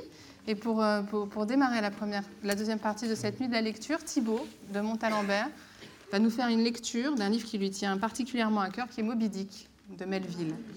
Allez Thibault.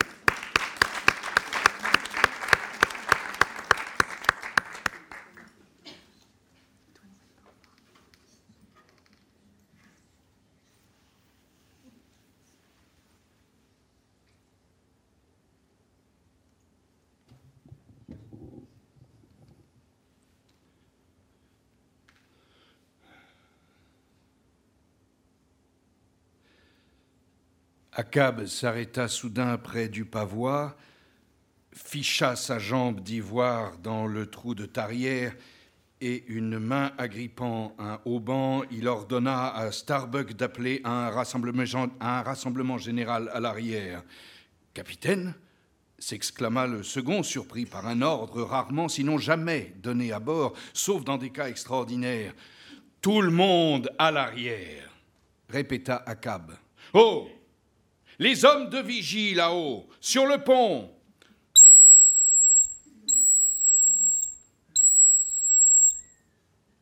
Lorsque l'équipage tout entier fut réuni, les hommes l'observant avec une curiosité mêlée d'une certaine appréhension, car il ne ressemblait pas peu à l'horizon du côté du vent quand s'annonce une tempête, à Cab, après avoir jeté un rapide coup d'œil par-dessus le pavois, puis promené un regard pénétrant parmi les marins, quitta sa place et reprit ses pesantes allées et venues, comme s'il n'y avait âme qui vive près de lui. Il continua ainsi, la tête penchée, le chapeau à demi rabattu sur les yeux, indifférent au murmure d'étonnement qui parcourait l'équipage. Stubb, à la fin, dans un chuchotement discret, dit à Flask qu'Akab avait dû les rassembler pour assister à une marche d'endurance. Mais Akab fit encore quelques pas et, s'arrêtant brutalement, s'écria Que faites-vous quand vous voyez une baleine, matelot On crie à plein gosier répondirent spontanément en chœur vingt voix. Bien approuva Akab d'un ton âpre, en notant la joyeuse excitation dans laquelle les avait magnétiquement jetés sa question inattendue. Et que faites-vous ensuite, matelot? On affale un canot et suce à la baleine. Et quel est le refrain que vous entonnez quand vous poussez sur les avirons? Meurt la baleine ou coule la pirogue chaque cri rendait l'expression du vieil homme plus étrangement, plus joyeusement, plus véhémentement approbative, et les marins commençaient à se regarder les uns les autres avec attention, comme surpris que ces questions apparemment sans objet puissent les échauffer à ce point. Mais ils redevinrent tous tout empressement quand Akab, pivotant à demi dans son trou et levant haut le bras, pour saisir un haut qu'il serra ensuite d'un geste presque convulsif, s'adressa à eux en ces termes Vous, les vigies, vous m'avez tous naguère entendu donner des ordres au sujet d'un cachalot blanc. Regardez bien Vous voyez ce doublon espagnol il tenait levé dans le soleil une grosse pièce d'or. Cette monnaie vaut 16 dollars, matelot. C'est un doublon. Vous le voyez bien Monsieur Starbuck, passez-moi ce maillet. Tandis que le second allait chercher le marteau, Akab, sans maudire, frottait lentement la pièce d'or sur, le pan de, sa vareuse, comme pour en aviver le lustre, tout en fredonnant la bouche fermée, et le son qu'il produisait était si singulièrement assourdi et inexpressif qu'on aurait cru entendre le grondement continu des rouages de sa mécanique vitale.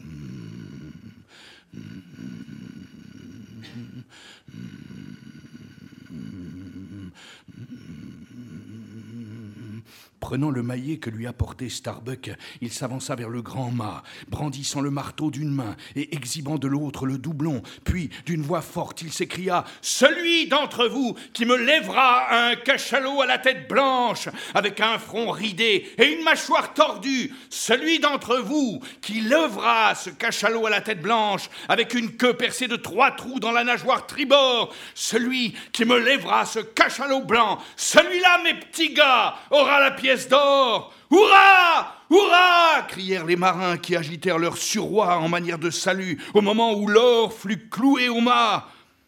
C'est un cachalot blanc, vous dis-je, reprit Akab en jetant le maillet sur le pont. Un cachalot blanc. Soyez à l'affût, mes garçons. N'épargnez pas vos yeux. Guettez une eau blanche, et même si vous n'apercevez qu'une bulle, donnez de la voix. Tout ce temps, Tashtego, Dagou et Quinqueg l'avaient observé avec un étonnement et un intérêt plus vif que les autres. Et à la mention du front ridé et de la mâchoire tordue, ils avaient tressailli, comme si chacun d'eux avait été personnellement touché par un souvenir particulier. Capitaine Akab, dit Tashtego, ce cachalot blanc doit être celui que certains appellent Moby Dick, Moby Dick hurla Akab. Tu connais donc le cachalot blanc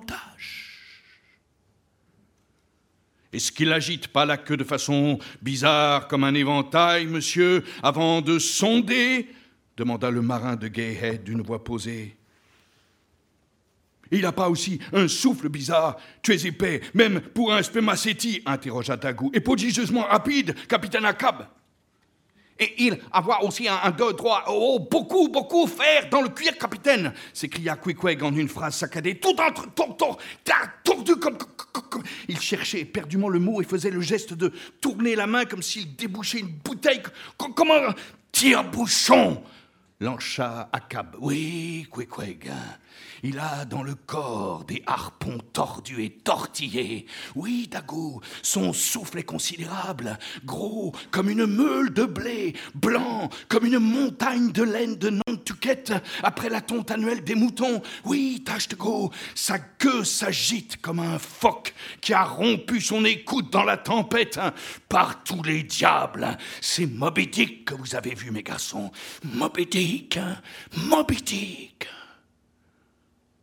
Capitaine Akab, dit Starbuck, comme Stubb et Flask, il avait jusque-là observé son supérieur avec une surprise grandissante. Mais une idée lui vint enfin qui lui parut pouvoir expliquer cette scène étonnante. Capitaine Akab, j'ai entendu parler de Moby Dick. N'est-ce pas Moby Dick qui vous a arraché votre jambe? Qui t'a dit cela? s'écria Akab. Il se tut un instant. Oui, Starbuck. Oui, mes braves. C'est Moby Dick qui m'a dématé. C'est à Moby Dick que je dois de me tenir debout sur ce moignon mort. Oui, oui, hurla-t-il, soudain secoué d'un sanglot terrible, puissant, animal, pareil à celui du grand cerf du Canada frappé au cœur. Oui, oui, c'est ce maudit cachalot blanc qui m'a rasé la mature et a fait de moi un béquillard empoté jusqu'à la fin des temps. Levant alors les deux bras vers le ciel, il continua dans un déchaînement d'imprécations. Oui, oui, et je le pourchasserai au-delà du cap de Bonne-Espérance, au-delà du Cap Horn, au-delà du maelstrom de Norvège, au-delà des flammes de l'enfer, mais je ne renoncerai pas. Et c'est pour cela que vous êtes à ce bord, matelot, pour chasser ce cachalot blanc sur les deux océans, d'un bout à l'autre du globe, jusqu'à ce qu'il souffle du sang noir et sur son flanc. Qu'en dites-vous, mes hommes? Vous allez me prêter vos mains, non? Vous me semblez tous avoir la vaillance qu'il faut. Oui, oui crièrent les harponneurs et les marins en s'approchant rapidement du vieil homme, au comble de l'excitation. Aiguisons nos regards, affûtons nos lances et piquons le cachalot blanc. Dieu vous bénisse, prononça-t-il d'une voix où le cri se mêlait aux sanglots. Dieu vous bénisse, marin. Commis, Allez tirer la grande mesure de grog Ayant reçu le pot d'étain plein à rabord, il se tourna vers les harponneurs et leur ordonna de présenter leurs harpons. Puis il les fit s'aligner devant lui près du cabestan, leur arme à la main, tandis que ses trois lieutenants se tenaient à ses côtés avec leurs lances, et que l'équipage formait un cercle autour de ce groupe. Il demeura un instant à fouiller du regard le visage de chacun de ces hommes, et leurs yeux farouches rencontraient les siens, comme les yeux injectés de sang des coyotes, ceux de leur chef, avant que celui-ci ne s'élance à leur tête sur la trace du bison. Mais hélas, pour tomber dans le piège invisible de l'Indien. Bois et fais passer cria-t-il au marin le plus proche de lui, tendant le quart pesamment empli. Seul l'équipage boit maintenant. Passez le pot à la ronde. Cela se prend par petites gorgées, matelot, mais ça va la long trait. C'est brûlant comme le sabot de Satan. Oui, parfait. Le pot circule comme il faut. Ce rhum descend en vous comme une vrille, vous met dans le regard la hargne venimeuse du serpent. Très bien, presque vide. Il est parti ici, il revient par là. Donne-le-moi. Un trou, mes gaillards. Vous êtes comme les années. Toute une vie débordante disparaît en une lampée. Commis, remplis-le à nouveau. Maintenant, mes braves, écoutez. Je vous ai tous rassemblés autour de ce cabestan, vous, mes lieutenants, sur mon flanc avec vos lances, vous, les harponneurs, ici avec vos fers, et vous, vaillants matelots, faites un cercle autour de moi, afin que je puisse remettre à l'honneur en quelque sorte une noble coutume de mes ancêtres pêcheurs. Oh, homme, vous allez voir que...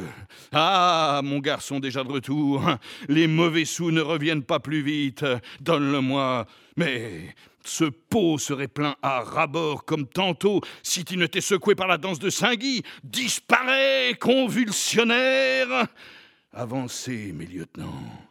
Croisez vos lances devant moi. Très bien. Laissez-moi toucher leur centre.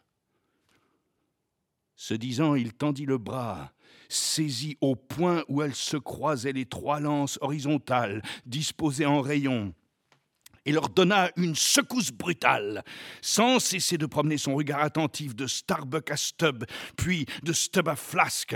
On eût dit qu'il s'efforçait par un acte de volonté proprement innommable de leur communiquer les sensations ardentes accumulées dans la bouteille de lait de son magnétisme intérieur.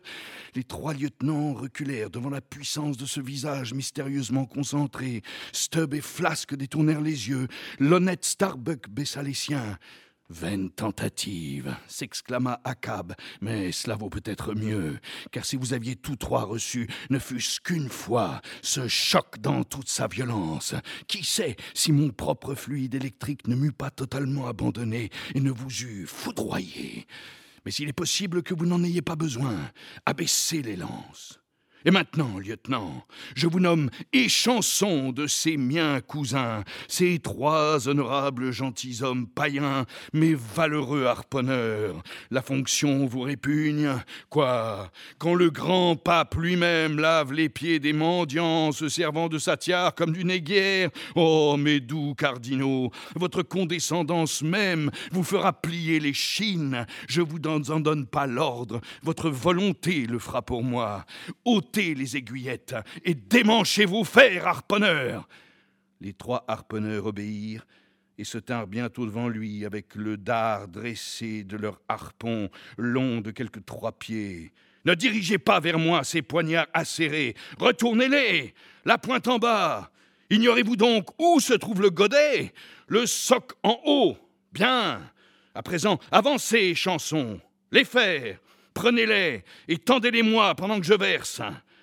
Aussitôt, passant lentement d'un officier à l'autre, il emplit les godets à rabord du feu liquide du pot d'étain. Vous voici maintenant réunis trois par trois.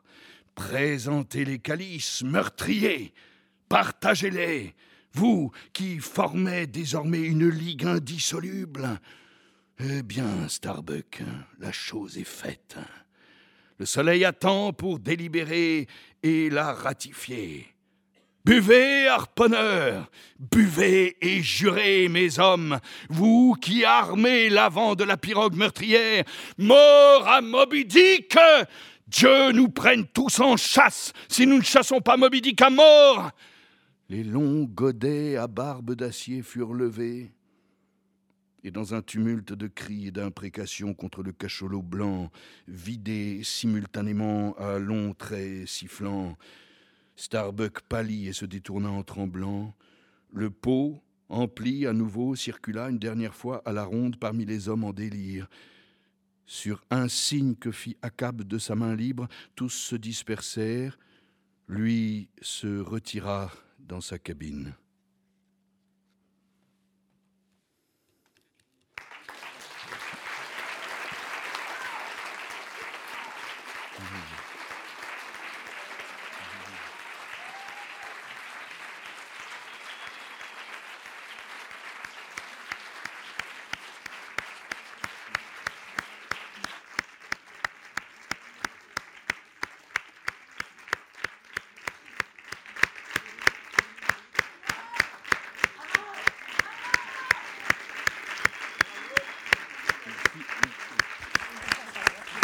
Merci, merci beaucoup. Merci.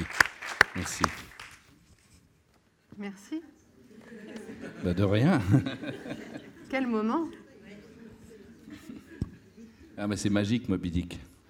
C'est l'imprécation, c'est c'est biblique, c'est un mythe. Je pensais tout à l'heure à ce que disait euh, nos deux amies, quand elles sont venues, elles disaient toutes les deux, en gros, et puis moi je l'ai dit aussi en premier d'ailleurs, que les livres servaient à, conjurer quelque chose. Il y a quelque chose dans les mots. D'ailleurs, autrefois, quand on faisait de la magie, on écrivait quelque chose, des mots sur un papier qu'on cachait, qu'on mangeait même quelquefois, qu'on ingérait. Le mot, euh, et le verbe se fait cher, mais enfin le mot, le mot c'est quelque chose qui libère, la parole libère.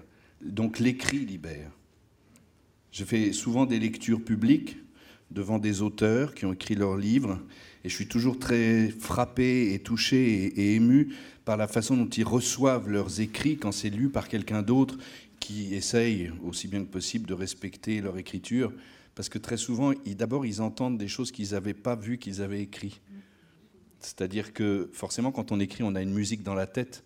On, a sa propre musique. Alors je ne sais pas d'ailleurs, je serais assez curieux de savoir si les femmes ont une voix féminine et les hommes une voix masculine, mais peut-être ça change, je ne sais pas. En fait, on a une voix dans la tête qu'on suit, qu'on écoute, et tout d'un coup, quand on entend la voix de quelqu'un d'autre les dire, on entend ces mots et on s'aperçoit que derrière les mots, il y a autre chose. Et c'est vrai que Moby Dick, c'est un texte qu'on peut lire et relire indéfiniment, parce qu'il y a toujours euh, autre chose derrière. Et Moby Dick, c'est un, texte euh, qui a un sens particulier aussi pour vous, puisque vous l'avez découvert et aimé avec votre frère Hugues. Oui, avec mon frère, qui est donc qui est écrivain, qui est aveugle, qui a été, qui a eu un accident, qui a été, qui est devenu aveugle, et et c'est vrai que c'est lui qui m'a donné le goût de ça, donc le goût de cette, de cette lecture, oui, à voir. Le goût de dire. Le goût de dire, oui, le goût de dire. Vous lisiez beaucoup Moby Dick avec lui Moby Dick, alors bon, il y a eu Moby Dick, il y a eu les frères Karamazov, hein, Dostoevsky, on a parcouru. Mon Fred, beaucoup, parce que c'était des pays qu'il connaissait. Euh, oui, il y en a eu des tas. Hmm.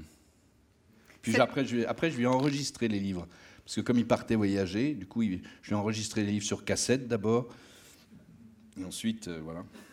Et vous continuez encore aujourd'hui à enregistrer beaucoup, beaucoup de. Et j'enregistre à peu près deux livres par an, à peu près. Donc j'en suis à 20, 25, quoi. Qu'est-ce qui se passe quand on se prépare justement pour enregistrer un livre, pour le lire à voix haute? Est-ce que c'est est -ce différent? Qu'est-ce qui se passe au niveau de la lecture? Ben, D'abord, c'est un truc, c'est que quand vous enregistrez, vous êtes dans une espèce de boîte qui est grande comme cette table, et encore, la table est très grande. un pupitre, un micro, une lampe, complètement fermée dans un endroit euh, insonorisé. Il y a une vitre, on voit l'ingénieur du son, et on part pour un voyage qui dure trois ou quatre jours. Moi, j'aime bien lire. Euh, pour l'instant encore, d'affilée, c'est-à-dire que je commence euh, à 10h et je finis à 6h du soir. Ça veut dire que je m'enquille 6 heures dans la journée, mais c'est un vrai voyage. C'est pas du tout une peine ou un travail au sens euh, de torture. C'est un, vrai, vrai bonheur. C'est, ouais, c'est, c'est-à-dire qu'en plus de ça, ce que j'aime énormément dans la lecture des livres, mais c'est comme la radio aussi, c'est j'enregistre avec le casque. Donc on peut, on peut, on peut, on peut on peut jouer avec le micro, raconter des choses tout bas au creux de l'oreille, au contraire partir dans des imprécations. Et c'est cette, cette chose-là, parce que le micro devient vraiment l'instrument et, l'ingénieur du son devient le, la personne avec qui on, joue, en fait. Cette pratique de la lecture à voix haute a compté, j'imagine, dans votre parcours vers le métier, la trajectoire vers le métier de comédien. Euh, oui, enfin, il y avait, y avait toujours dans la famille cette histoire de travail de la voix, puisque ma mère voulait être cantatrice. Et euh, donc, elle avait fait des études pour devenir chanteuse classique, même si dans ce milieu, c'était pas vu d'un très bon œil. Et puis la guerre est arrivée et tout, tout s'est arrêté, tout a changé, tout, tout, a été impossible, différent, etc. Puis il y avait mon grand-père qui était irlandais, et ça c'est l'autre côté, ben, le côté Montalembert qui est un peu un peu balé dans le cul, et puis l'autre côté qui était un peu plus, euh, un peu plus, un peu plus fou comme ça. Et, le grand-père irlandais faisait du, notamment faisait du théâtre amateur, mais assez pointu quand même, avec euh, ses amis, ses enfants, et, et, il, jouait, il jouait les pièces à Laval, dans le théâtre de Laval. Donc il y avait toujours ce côté du, il y avait toujours quelque chose autour de la voix, autour du théâtre, autour du fait de, de chanter. je me rappelle ma mère quand, quand on allait à la messe quand j'étais petit, c'était une, vraiment une tannée épouvantable parce que évidemment elle, elle était ravie parce qu'elle chantait. Mais alors elle chantait, c'est-à-dire elle chantait comme une cantatrice, c'est-à-dire que l'église était pleine, mais on entendait une personne, c'était elle. Ça partait comme ça. Et moi, petit garçon, je me tournais en me disant non, ce n'est pas ma mère, je ne, je ne connais pas cette femme. C'était épouvantable. Mais après, c'est vrai qu'elle me disait, mais place ta voix, place, là, place ta voix. Oui, oui, d'accord. Mais c'est vrai que c'est des, des choses que j'ai, que j'ai, que j'ai gardées, que j'ai gardées en moi et qui, qui m'ont suivi. Elle avait une chose aussi, ma mère était, était euh, handicapée, elle, elle, avait des, des, nuits difficiles. Donc euh, la nuit, pour euh, se distraire, elle mettait la radio et elle chantait tous les opéras qu'elle connaissait par cœur. Et moi, je me mettais derrière la porte et j'écoutais. Et c'était, il y avait cette voix dans la nuit comme ça qui, qui chantait euh, Le Trouvert, euh, Carmen, etc., etc. Alors dans votre livre Et le Verbe se fait cher, vous parlez d'un texte, d'une lecture vraiment qui vous a aidé, poussé à aller au bout de votre envie d'être comédien. Je crois que c'est Henri Miller. Alors, c'est pas exactement que ça m'a poussé. Oui, enfin, c'est-à-dire, c'est arrivé à un moment dans ma vie, je vais avoir 21 ans, euh, et je suis tombé sur euh, Sexus Plexus Nexus, la, crucifixion en rose. Et ça a été, euh, ça a été un choc énorme, épouvantable, énorme. C'est-à-dire, de tout d'un coup, je rencontrais un homme qui empoignait sa vie à pleine main et qui secouait ses chaînes pour devenir ce dont il avait toujours rêvé de devenir, c'est-à-dire un écrivain. Il venait pas de là du tout, comme moi, euh, même si, voilà, et c'est quelqu'un qui, dans ses trois romans, raconte comment il se bat jour après jour pour acquérir ce métier, comment est-ce qu'il a gagné ce métier, et puis ce désir de partir vers l'Europe, qui était euh, la terre promise, artistique, etc. C'est d'ailleurs c'est marrant parce que je, lisais tout à l'heure cette revue qui s'appelle America, que certains de vous peut-être connaissent. Et, euh, qui, alors le numéro qui vient de sortir, c'est sur les races, et à l'intérieur de la revue, il y a toujours des, interviews d'écrivains assez, assez, assez poussés. Et là, c'est Russell Bank.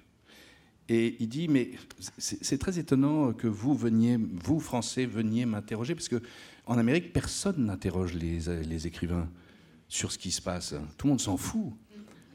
Vous, vous avez cette tradition de prendre le pouls de, des écrivains comme étant des gens qui ont la possibilité de dire quelque chose sur le monde. Aux États-Unis, pas du tout. Les écrivains sont considérés euh, euh, au mieux comme des, amuseurs et au pire comme des parasites. Et, euh, voilà, c'est très intéressant de, voir. Alexandre, c'est un, un, sujet qui vous touche, que vous, c'est un, peu sévère pour les États-Unis quand même. C'est pas moi qui le dis. Hein. C'est-à-dire euh, qu'ils n'ont pas d'intellectuel à la hein. française en tout cas. Voilà. Ils n'ont pas Mais ça ne les empêche pas d'avoir des grands livres qui prennent en charge le monde tel qu'il est. Hein. Bien sûr.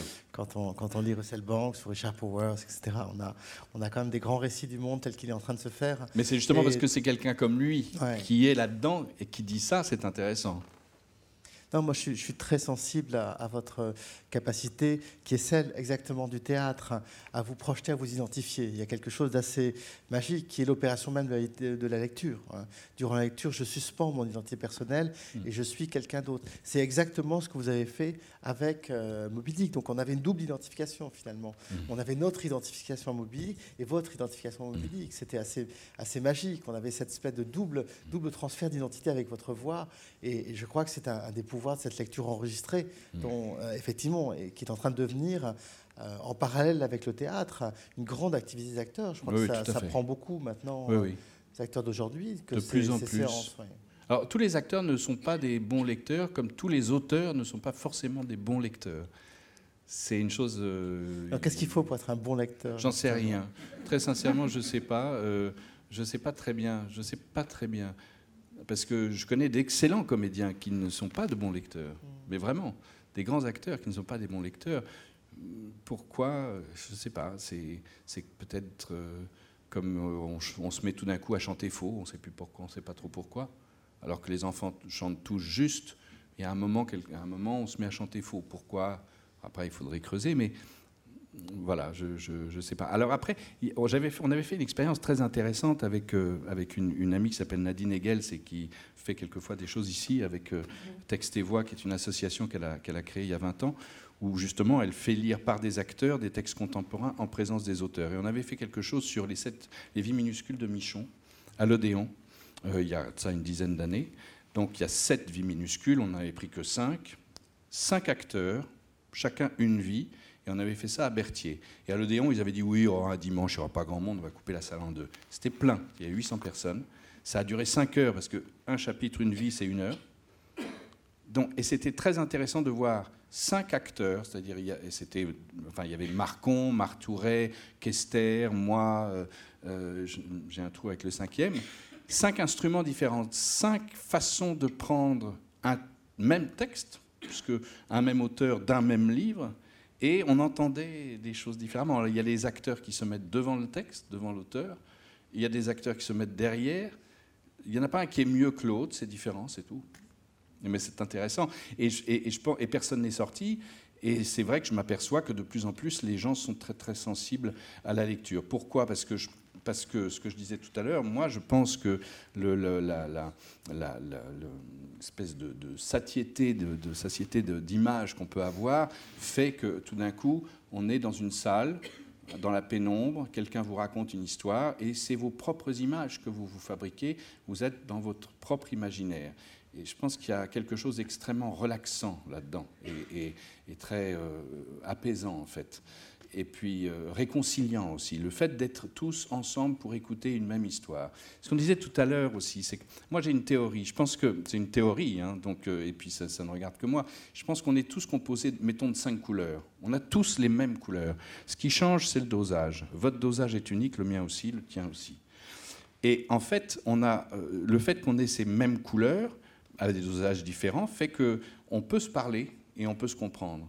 Moi, quand je, joue sur scène euh, euh, Tartuffe, par exemple, ou L'Avare, je vais me servir d'une couleur en moi qui est que je connais, qui est quelque chose que j'aime pas, mais qui est là, qui est l'envie, qui est, la mesquinerie, qui est l'avarice, une certaine forme d'avarice, et que je vais hypertrophier pour le personnage. Et ça va vous parler, parce que vous avez tous ça en vous.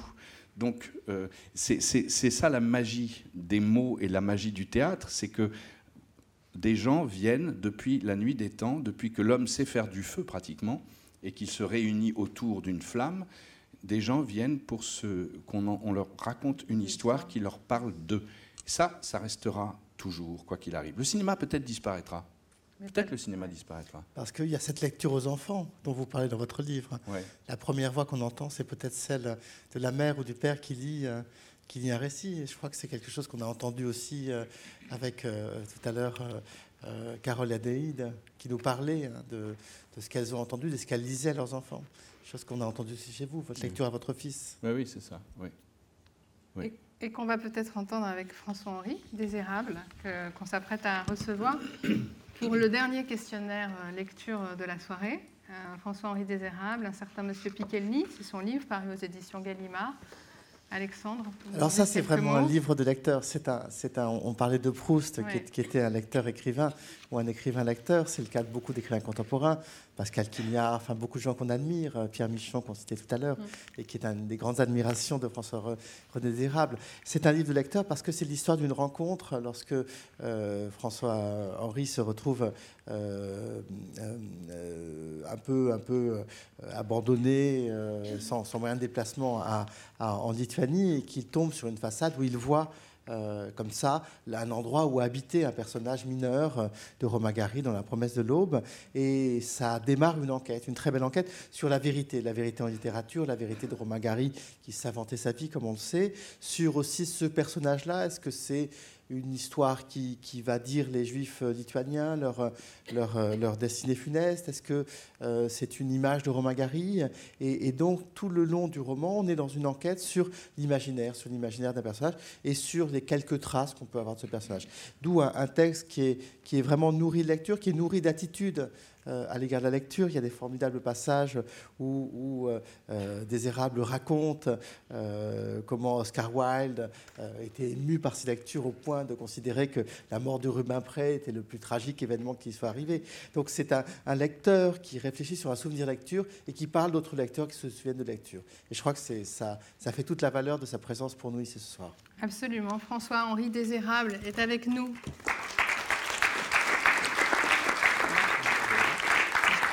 Là et je vais décaler ça. Regarde. Non, tu te mets sur le Je vais te ramener un micro si tu préfères. Tu veux un autre micro?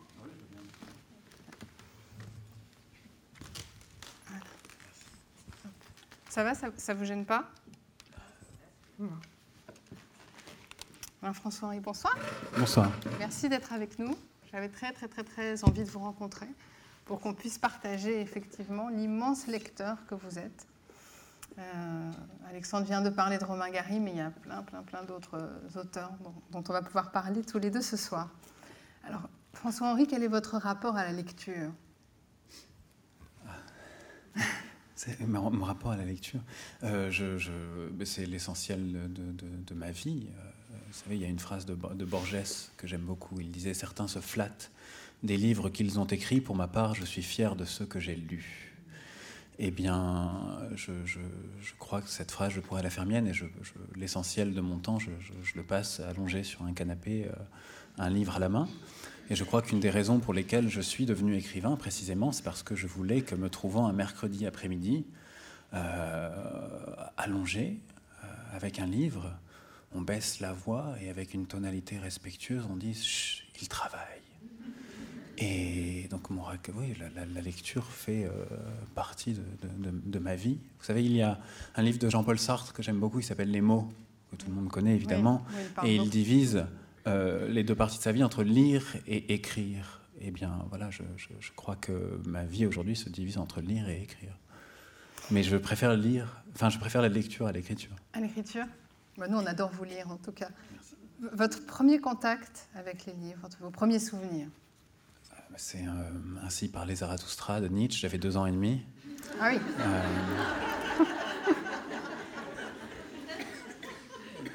Que j'ai lu dans la langue originale, bien sûr.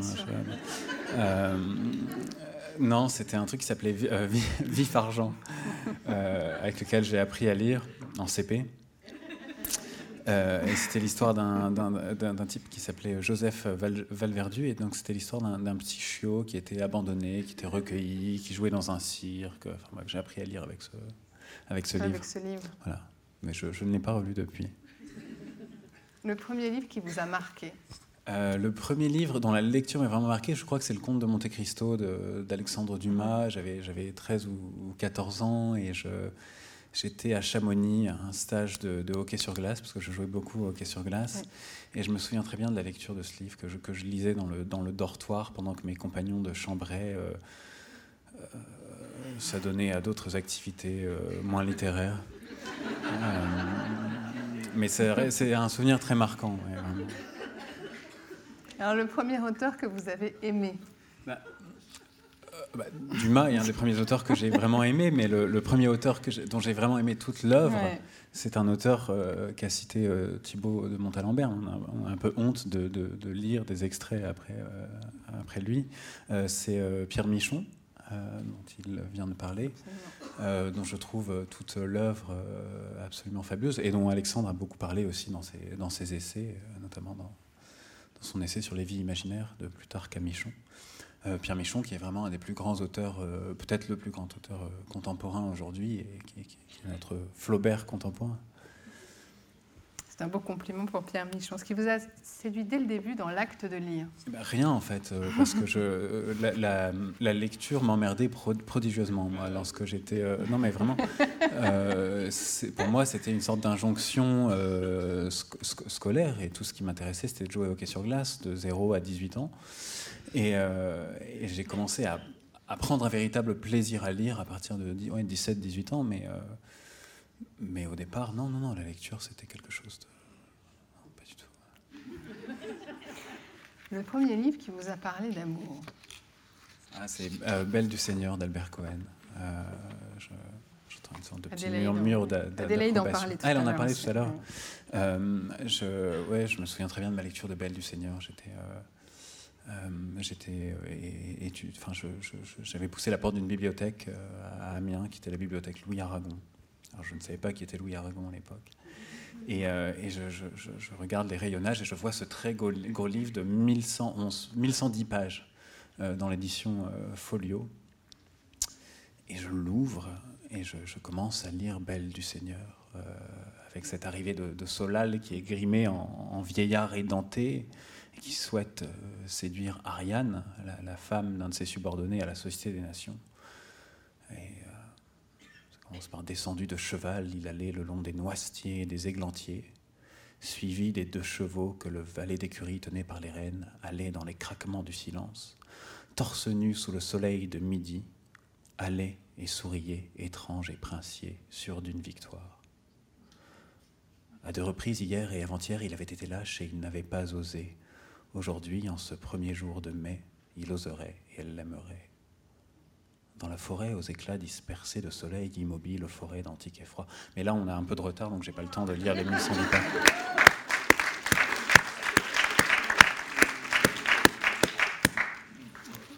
Le livre que vous aimez offrir Le livre que j'ai le plus offert dans ma vie, c'est D'autres vies que la mienne d'Emmanuel Carrère, qui est un livre que je trouve absolument bouleversant et que j'ai lu lorsque j'avais 20 ans. J'étais étudiant à Lyon. Et euh, donc, vous savez, quand vous êtes étudiant, vous n'avez pas beaucoup d'argent. Et je l'avais lu entièrement euh, à la FNAC. Il y avait euh, une sorte de café à la FNAC. Et je l'avais lu entièrement au FNAC Café. Donc, j'étais venu trois après-midi de suite.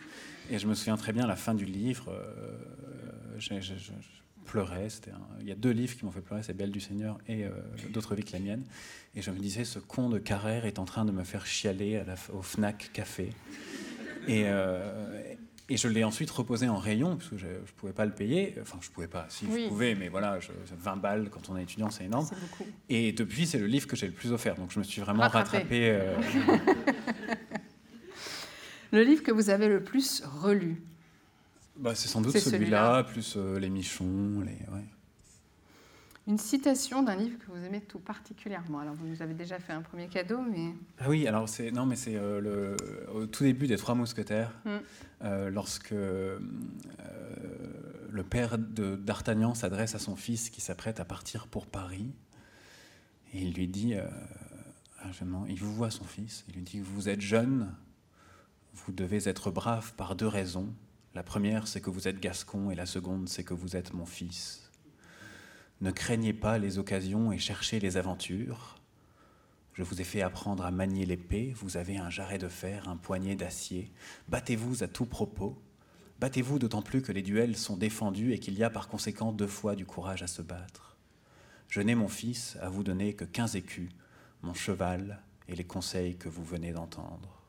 Ce qui change un peu du conseil un peu classique, euh, ne rentre pas trop tard, couvre-toi bien en sortant, etc.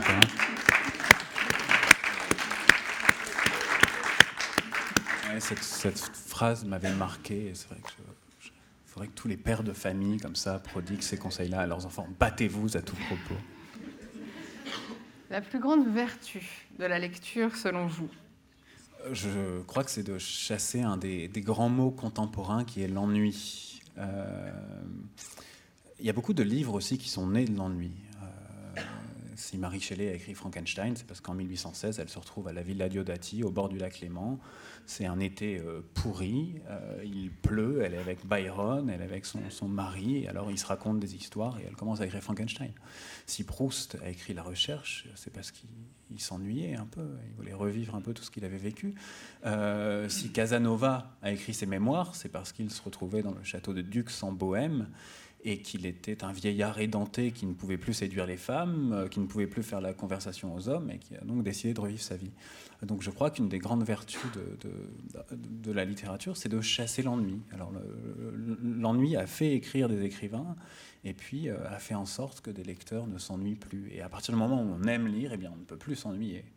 Bon, si on a un livre sous la main. Alors, bon, si on a un bon livre sous la main, parce qu'on peut, voilà, on peut aussi avoir un Joël Dicker entre les mains, et ça, c'est...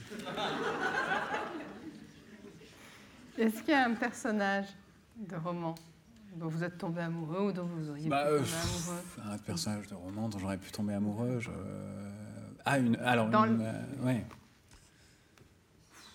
Je ne sais pas... Euh, ah, ah, peut-être Ariane dans Belle du Seigneur. En fait, on a, comme ça fait une heure et demie que j'étais en coulisses, il y a une sorte de bouteille de vin euh, qui. Donc je, bois un peu d'eau pour. Euh, Alors, votre titre de livre préféré, mais je crois qu'il y en a plusieurs. Bah, je crois qu'il fallait qu'on prétende qu'en fait vous ne m'aviez pas posé les questions au préalable et il fallait que je. Euh, bah, si on avait voulu le faire, Carole tout à l'heure a complètement. D'accord. Euh, du coup, en fait, j'ai pas l'impression d'avoir. Enfin, je peux pas donner l'impression d'avoir de l'esprit en répondant spontanément à des questions que vous m'avez déjà posées. Euh, mais vous variez les réponses. je varie la réponse. C'est vrai que je, donne des réponses différentes à celles que Absolument, vous avez donc vous avez beaucoup d'esprit. Euh, mais là, ma réponse est la même. Elle n'a pas varié. Il y en a trois. la Belle au bois dormant. Je trouve c'est un très beau titre. Faire l'amour de Jean-Philippe Toussaint. Mais le plus beau titre de la littérature, pour moi, c'est euh, L'insoutenable légèreté de l'être de Milan Kundera. Alors, quelle est la place des livres dans votre maison?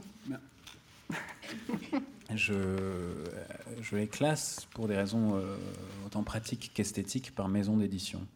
Alors, il y a les étagères blanches avec Gallimard et, et POL et Minuit. Il y a les étagères euh, jaunes avec Verdier ou Grasset. Il y, a, il y a certains auteurs qui ont leur propre, étagère. Euh, leur propre étagère. Alors il y a Pierre Michon, il y a euh, Nicolas Bouvier, il y a Flaubert. Il y a une étagère qui est dévolue à la poésie, qui est juste à côté de mon lit. ce sont mes, livres de chevet, au, de chevet au, sens premier du terme. donc oui, c'est par maison d'édition. Et du coup, vous vivez un peu dans une bibliothèque Oui, bon, à Paris, c'est assez facile. Enfin, quand on est un peu lecteur, on a peu de mètres carrés, donc on peut les remplir assez facilement.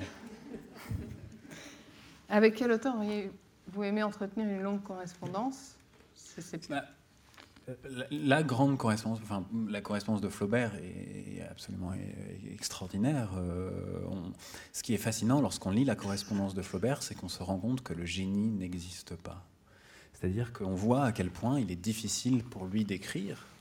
Euh, Flaubert, d'ailleurs, lorsqu'il envoie des lettres à Louis, parce que pendant quatre ans et demi, il est en train d'écrire Madame Bovary, et quasiment chaque jour, il envoie une lettre à Louis Collet, et on peut suivre étape par étape la rédaction de Madame Bovary alors il écrit des trucs comme Quelle chienne de choses que la prose, je n'en peux plus. Hier j'ai fait mourir ma Bovary, j'avais si bien le goût de l'arsenic dans la bouche que je me suis donné deux indigestions coup sur coup et que j'ai vomi tout mon dîner. Donc on voit à quel point il était difficile euh, pour Flaubert d'écrire. Donc si j'avais pu avoir une correspondance, ça serait avec Flaubert. Ou alors, bon, comme il est mort, avec Pierre Michon, qui d'ailleurs a écrit une très belle page sur la difficulté euh, d'écrire de Flaubert. Michon dit Il existe peut-être un moyen de sauver Flaubert, de sauver la vie de Flaubert. Sa prose n'a pas besoin de moi. C'est de supposer qu'il a menti, qu'il n'a jamais fait le moine ni le forçat. C'est de supposer qu'il n'a rien fait de ses dix doigts, la plupart du temps à croisser, qu'il a, joui de la scène, du vent dans les peupliers, de sa petite nièce mangeant des confitures, des grandes vaches dans les champs, des grandes femmes de temps en temps, de la débauche qu'est la lecture, de la luxure qu'est le savoir et que ça et là, de chic pour marquer le temps, pour épater les Parisiens, pour donner du travail à ces flagorneurs dans Paris, il soit tout de même monté dans son cagibi et y, ait, écrit quelques phrases parfaites qui lui venaient tout naturellement. Bon, voilà, selon Michon. vous n'avez pas à applaudir à chaque fois. Ah, mais c'est magnifique à chaque voilà fois la façon selon dont Michon. Bah, enfin, vous applaudissez Michon. Euh, mais euh, voilà, selon Michon, la, la, façon de sauver Flaubert. Mais on sait que Flaubert a, souffert, a, sué sur sa page, et je crois que c'est quelque chose d'assez réjouissant pour n'importe quel aspirant écrivain. Moi, je, crois fondamentalement que euh, ça peut paraître un peu démago, mais euh, que tout un chacun est capable d'écrire comme Flaubert. Mais il faut s'en donner le mal, il faut vraiment travailler, euh, il faut avoir un orgueil assez démesuré aussi, je crois. Et, c'est quand même très beau à chaque fois quand vous partagez euh, ces pages. Mais on récite plus assez de. Et c'est pour ça que j'étais très ému. C'est très rare et c'est très beau. Euh, j'étais euh, très ému d'écouter votre lecture tout à l'heure de, de, de, Moby Dick. moi, je serais incapable de, réciter. Non, mais je serais vraiment. Et voilà, il faudrait qu'il y ait une sorte de fusion des deux. Mm. Et, et, voilà, et bon, ça s'appellerait Fabrice Lucchini, quoi, après. Ils vont faire applaudir. Alors François-Henri, est-ce que vous voulez partager avec nous le souvenir d'une lecture heureuse? Bien, euh, il y a quelques temps, j'étais en Suisse, à Genève, euh, là où est né Nicolas Bouvier, qui est pour moi un des plus grands écrivains, un écrivain voyageur. Je, crois que un certain nombre d'entre vous ont dû lire L'usage du monde, qui est son récit de voyage euh, entre...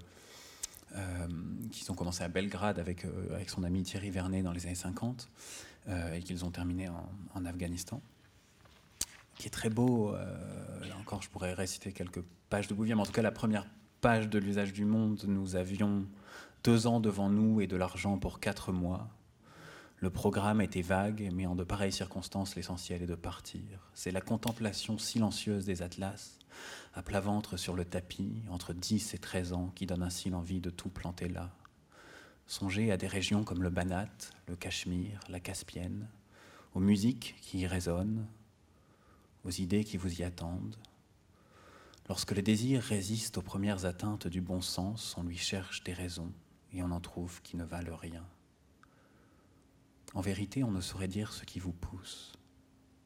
Quelque chose en vous grandit et détache les amarres jusqu'au jour où, pas trop sûr de soi, on s'en va pour de bon.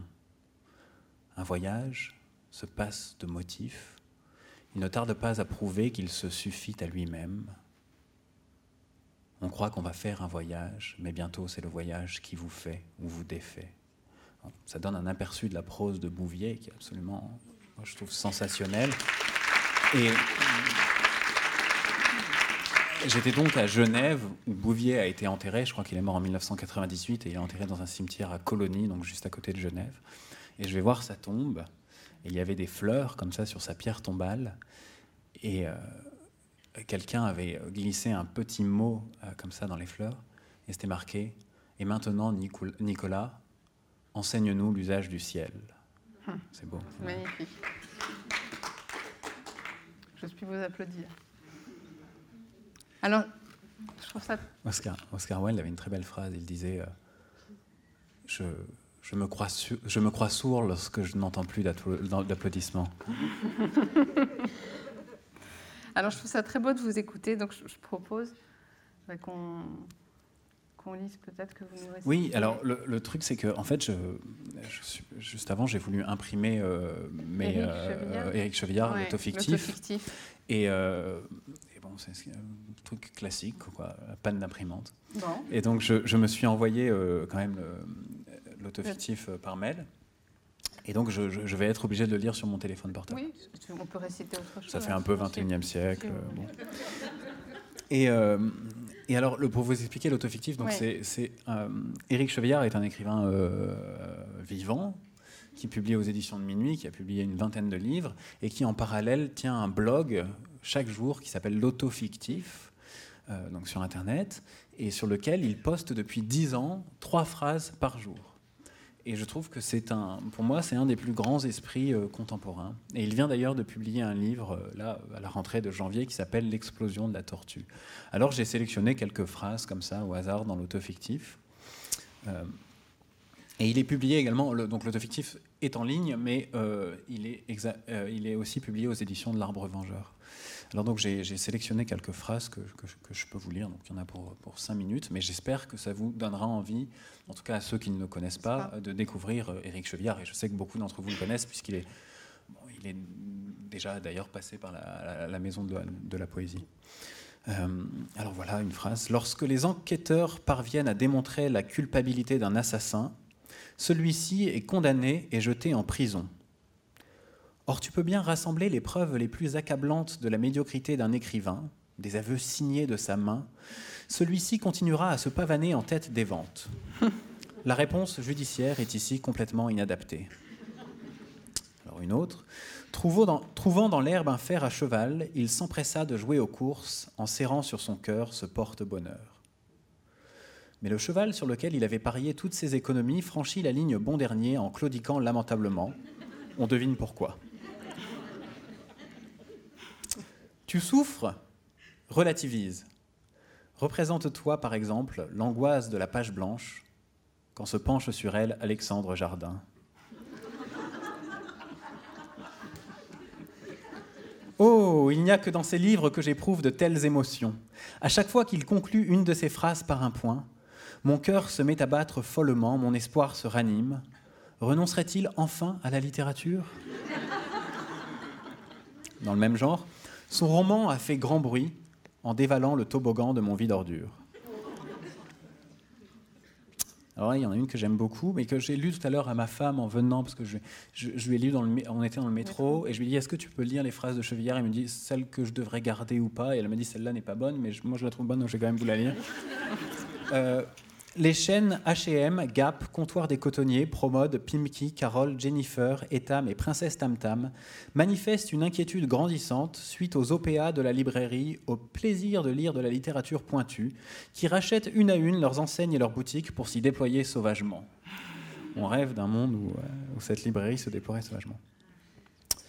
Euh, c'est un tour vicieux de la critique de demander à un livre d'être aussi ce qu'il n'est pas cela donne des commentaires du genre Ce roman farcesque et de bout en bout hilarant ne s'interroge jamais, hélas, sur le douloureux tourment de l'homme promis au néant. Ou, inversement donc, il manque peut-être à ce livre qui décrit si magistralement l'errance dans la poussière brûlante d'un peuple épuisé par la maladie et la famine, un peu de légèreté et de rieuse désinvolture. En voyant ma compagne et mes filles échanger leur virus avec constance et gémir de concert, le front fiévreux, le ventre noué, tandis que je n'éprouve aucun dérangement, j'ai parfois un peu de mal à me représenter que j'ai pourtant bien là devant moi une future veuve et deux orphelines. Ah là, il y en a une qui pourrait être très d'actualité. Mon contemporain n'a pas découvert le feu, il n'a pas inventé la roue, certes, mais synthétisant hardiment les travaux de ses pairs, il a été le premier à enflammer un pneu. Alors celle-là, bon, est un peu... Bon, vous allez voir. Qui n'a jamais... Euh, je l'ai mal. Qui n'a jamais cru se débarrasser de son acné juvénile en étalant sur son visage le sperme de ses masturbations, lançai-je à la tablée. Mais je fus lâchement abandonné à la solitude de mon témoignage par ses convives hypocrites, et, dès le lendemain, Paris me retirait mon mandat d'attaché d'ambassade auprès de la famille royale d'Angleterre.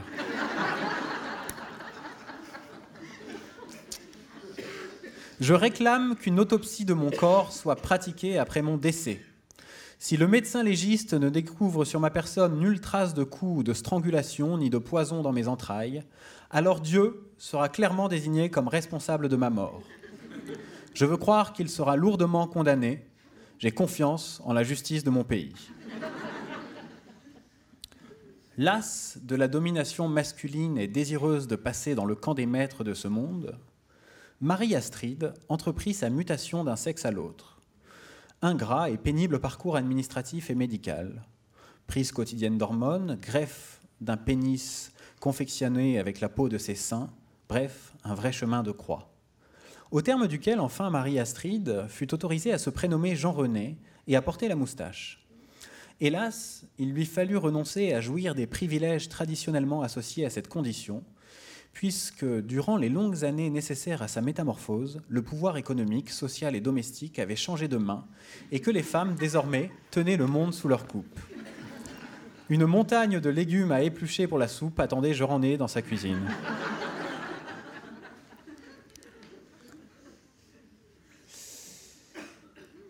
Ah, celle-là, je l'adore. Euh, tout le monde s'accorde à reconnaître que le baseball est un sport absurde et incompréhensible. Il est en effet bien aisé de deviner que ces règles aberrantes ont été fixées par des casseurs et des criminels désireux de favoriser la libre circulation de cette arme terrible, la batte, dont le véritable usage nous est révélé trop souvent au travers de faits divers sanglants. Reconnaissant toutefois que l'invention prétexte de ce prétendu sport collectif dénote chez ces brutes un esprit de ruse et d'astuce qui fit par exemple complètement défaut à Mikhail Timofeyevitch Kalachnikov. Une petite dernière Alors, trois dernières. Allez. Quoi? Alors là, jamais je n'aurais pu soupçonner une telle chose, vraiment. Un voisin sans histoire, toujours aimable. Bon, attendez, entre nous, c'était toujours bonjour, bonsoir, euh, ça n'allait pas plus loin. Mais un jour, par exemple, il m'a donné le coup de main pour monter la nouvelle machine à laver à l'appartement. Et maintenant, vous me dites qu'il est un lecteur de Christine Angot? Et là, je vous ai dit qu'il avait publié un, donc il venait de publier un roman, donc deux dernières. Aujourd'hui sort en librairie mon nouveau roman que mon éditeur, ordinairement si vache avec moi, n'hésite pas à qualifier de remarquable. Que mon meilleur ami, dont la franchise si souvent me blesse, considère comme le livre le plus important de ces dernières années, et que ma compagne, qui me fait la vie si dure, tient pour un chef-d'œuvre. Je cite délibérément et par honnêteté les opinions de trois personnes fort mal disposées à mon égard afin de ne pas passer pour complaisant. Et alors, son roman qui vient de paraître s'appelle L'explosion de la tortue. Et donc vous allez donc comprendre la dernière phrase. Quand explose une tortue, la sérotonine que contenait son organisme se répand partout alentour et forme une flaque d'abord qui enfle jusqu'à se transformer bientôt en raz de marée, en tsunami. C'est un phénomène rare, toujours fascinant à observer. Voilà. Donc c'est Éric Chevillard, l'autofictif, que vous pouvez suivre chaque jour en ligne sur Internet et puis acheter les livres d'Éric Chevillard, qui est vraiment un auteur euh, euh, pas assez lu et qui pourtant figure parmi les auteurs les plus euh, importants, je crois, de la littérature contemporaine. Et Alexandre sera sans doute d'accord avec moi. Il faut, défendre Chevillard et il faut défendre aussi ces formes de lecture brève. La lecture, c'est pas seulement une journée entière au lit lorsqu'on est un peu malade à, lire Moby Dick, c'est aussi lire Chevillard tous les matins.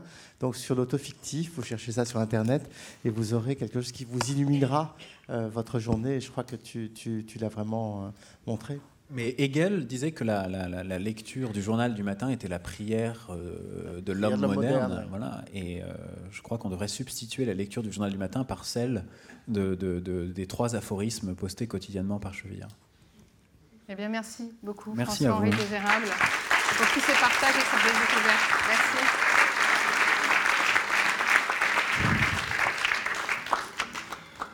Ah mon Dieu Ah mon Dieu en plus, je, n'ai pas, mais évidemment, j'ai très envie de lire. Je, ne connais pas du tout, mais euh, en plus, tu es une bête de scène. Ouais. Et c'était très très beau de découvrir. C'est très beau quand il récite. Et ça, ça c'est extraordinaire. ça, c'est une chose tellement rare. Je connais très peu de gens. Je connais, si, je connaissais des gens de la génération d'avant qui faisaient ça, mais, euh, mais des gens de, de, son âge, je connais pas, moi, qui peuvent lire comme ça parce qu'il doit en avoir, j'imagine, il les a un peu préparés avant de venir, mais quand même, on sent que c'est, il en est pétri et que c'est, et que c'est vraiment une matière à méditation quotidienne. Donc c'est, intéressant. Alors Thibault, je voulais qu'on, parle un petit peu aussi de, poésie hmm. ce soir, qu'on se quitte pas sans avoir parlé de poésie. Oui, que voulez-vous en dire? Ben, Je sais que vous avez euh, travaillé beaucoup euh, le texte de Rimbaud, Les Illuminations que vous avez ah. lu ici même d'ailleurs. Ah, oui. Et j'avais envie de vous faire raconter une petite anecdote. Oui, alors, il s'est trouvé que euh, sous les injonctions répétées d'un de mes amis, euh, j'ai été dans un appartement une nuit euh, à Paris, un samedi, et j'ai pris de l'ayahuasca. L'ayahuasca, c'est la drogue, c'est une drogue euh, qui est employée par les, par les hommes médecine en, Amazonie et qui leur servent notamment à, fabriquer euh, des médicaments, des potions, des poisons, etc. Alors pourquoi est-ce que ça leur sert à ça? Parce que ça leur permet de se mettre dans un état de transe, ou pas forcément de transe, mais en tout cas de perception directe qui leur permet à eux de rentrer, euh, ce qu'ils disent en tout cas, euh, en contact avec l'âme des plantes, et c'est les plantes elles-mêmes qui leur disent. Au départ, il y avait ce, type qui s'appelait Jérémy Narby, qui avait écrit dans les années 70, euh, un, pas un roman, non, une, une thèse, qui s'appelle Le serpent cosmique. Il a passé un certain temps comme ça chez les Indiens chez les Indiens en Amazonie euh, pour, pour, essayer de comprendre un certain nombre de choses. puis il se rendait compte que les Indiens qui étaient malades allaient voir cet homme qui était là, et qui était donc le chaman, qui leur donnait des, potions. Il disait, mais comment tu sais comment leur donner? Il disait, mais c'est, c'est, le, c'est, le, c'est l'âme des enfin c'est la reine des plantes, c'est l'ayahuasca qui me dit comment, quoi donner. Bon, bref, euh, je me retrouve dans un appartement à Paris à prendre de l'ayahuasca. C'est-à-dire que j'ai passé une nuit. Alors, quand vous prenez l'ayahuasca, il faut savoir une chose c'est que vous commencez par dégueuler vos tripes. Euh, donc, on vous donne un verre d'ayahuasca avec une bassine. Ça va avec. Donc, on boit le verre et on attend. Et alors, tout le monde se met à gerber. C'est très agréable. C'est d'un fun.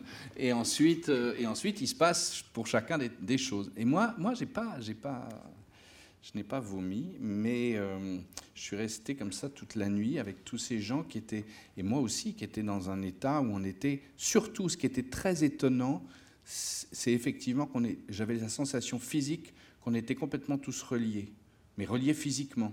C'est-à-dire que la pensée de quelqu'un, euh, je posais ma main sur quelqu'un, je voyais j'avais une amie qui était avec moi, qui pleurait, qui pleurait, pleurait très calmement, mais elle a pleuré toute la nuit. Donc, je posais la main sur elle et je voyais des serpents, des dragons, des, monstres, etc. J'enlevais la main, ça s'arrêtait. Je reposais, ça recommençait. J'enlevais, ça s'arrêtait. C'était la télévision, vraiment. Et, euh, d'ailleurs, je lui ai demandé, je lui ai dit, mais qu'est-ce que tu pleurais? Elle me disait, oui, j'avais besoin, je ne sais pas, ça sortait. Je lui ai dit, mais qu'est-ce que tu voyais? Elle me disait, je voyais des serpents, des dragons. Vous voyez ça, quoi. Bon. Bref, il se trouve que je, jouais en même temps ici un spectacle sur Rimbaud. C'était il y a quelques années, c'était il y a plus de dix ans, et un spectacle à base qui était des lectures, euh, lectures récitatives comme ça de, poèmes de Rimbaud. Donc euh, le petit matin arrive, puis le grand matin, et puis vers 11 h je me dis il faut absolument que je sorte de cet endroit parce que quand même à 3 h il faut que je sois ici, il faut quand même que je me réveille, que je donc très doucement, tout le monde était... On était dans un immense salon, il y avait 20 personnes sur le tapis qui étaient là depuis 15 euh, heures. Euh, voilà, bon. Et, je me retrouve ici, dans la coulisse, et je m'allonge sur le, sol de la loge, et je me dis, comment je fais? Comment je vais faire? Parce que j'avais vraiment la sensation qu'un camion m'était passé dessus. J'étais, comme ça. Je me dit, bah, faut y aller, hein. faut y aller, faut y aller. Donc j'y suis allé. Et là, il s'est passé une chose très étonnante, c'est que j'ai récité Rimbaud, et c'était euh, les, c'était euh, oui, les éliminations. Et c'était, je disais les mots et je voyais les mots. C'est-à-dire les mots, les objets, je les voyais. J'envoyais aux gens euh, des, des, des, pierres, des arbres, des fleurs, des flamboiements, des couleurs, des choses comme ça qui sortaient de ma bouche. C'était extraordinaire. Et alors, j'avais deux amis dans la salle qui m'ont dit écoute, il s'est passé quelque chose. Ça, on ne peut pas dire il s'est passé quelque chose. Voilà, ça c'est la petite anecdote. Hmm. Est-ce que ce soir on, partagerait un, peu Un peu? Oui. Alors je vais, je vais lire deux choses. Je vais vous lire. J'aime beaucoup Claudel. J'aime beaucoup Claudel, la langue de Claudel. Donc je vais vous lire deux poèmes de Claudel qui sont des poèmes sur Verlaine et, et que je vais entrelarder de deux poèmes de Rimbaud qui se répondent par rapport un peu à ça. Avec plaisir.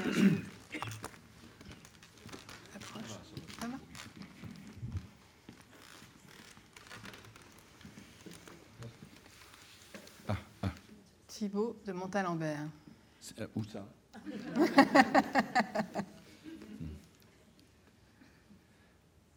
Le faible Verlaine l'enfant trop grand, l'enfant mal décidé à l'homme, plein de secrets et plein de menaces, le vagabond à longues enjambées qui commence Rimbaud et qui s'en va de place en place, avant qu'il ait trouvé là-bas son enfer aussi définitif que cette terre le lui permet, le soleil en face de lui pour toujours et le silence le plus complet.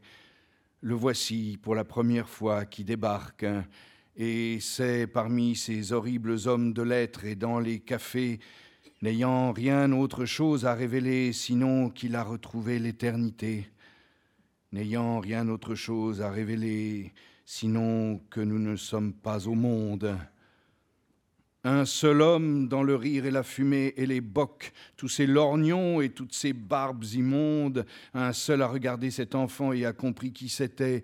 Il a regardé Rimbaud et c'est fini pour lui désormais du Parnasse contemporain et de l'échoppe où l'on fabrique ces sonnets qui partent tout seuls comme des tabatières à musique. Ni rien ne lui est plus de rien, tout est cassé, ni sa jeune femme qu'il aime, pourvu qu'il suive cet enfant, qu'est-ce qu'il dit au milieu des rêves et des blasphèmes? Comprenant ce qu'il dit à moitié, mais cette moitié suffit. L'autre regarde ailleurs, à d'un œil bleu, innocent de tout ce qu'il entraîne après lui. Faible Verlaine, maintenant reste seul, car tu ne peux plus aller plus loin. Rimbaud part, tu ne le verras plus, et ce qui reste dans un coin écumant, à demi fou et compromettant pour la sécurité publique, les Belges l'ont soigneusement ramassé et placé dans une prison en briques. Il est seul, il est en état parfait d'abaissement et de dépossession. Sa femme lui notifie un jugement de séparation, la bonne chanson est chantée, le modeste bonheur n'est plus, à un mètre de ses yeux, il n'y a plus que le mur qui est nu. Dehors, le monde qu'il exclut, et au-dedans, Paul Verlaine. La blessure et le goût en lui de ces choses qui sont autres qu'humaines. La fenêtre est si petite là-haut qu'elle ne permet de voir que l'azur.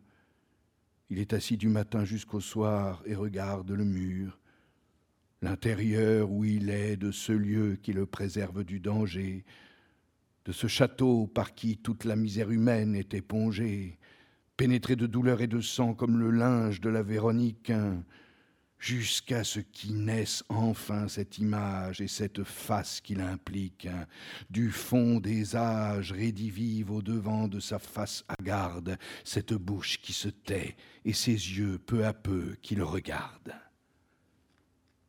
l'homme étrange peu à peu qui devient mon Dieu et mon Seigneur, Jésus plus intérieur que la honte, qui lui montre et qui lui ouvre son cœur. Et si tu tentas d'oublier le pacte à cette heure que tu fis, lamentable Verlaine, poète, oh, comme tu t'y es mal pris. Cet art, honorablement de vivre avec tous ces péchés qui sont comme s'ils n'étaient pas du moment où nous les tenons cachés, cet art qui nous vient comme de cire d'accommoder l'évangile avec le monde, comme tu n'y as rien compris, espèce de soudard immonde. Glouton, que le vin dans ton verre fût court et que la lie en fût profonde la mince couche d'alcool dans ton verre et le sucre artificiel, comme tu te pressais d'en finir afin de trouver le fiel, que le marchand de vin fût court à côté de l'hôpital, que la triste débauche fût courte à côté de la pauvreté fondamentale, vingt années par les rues latines, si grande qu'elle fut un scandale à tous les yeux, privation de la terre et du ciel, manque des hommes et manque de Dieu, jusqu'à ce que le fond même de tout, il te fut permis d'y mordre, d'y mordre et de mourir dessus cette mort qui était selon ton ordre, dans cette chambre de prostituée, la face contre la terre, aussi nue par terre que l'enfant quand il sort tout nu du ventre de sa mère.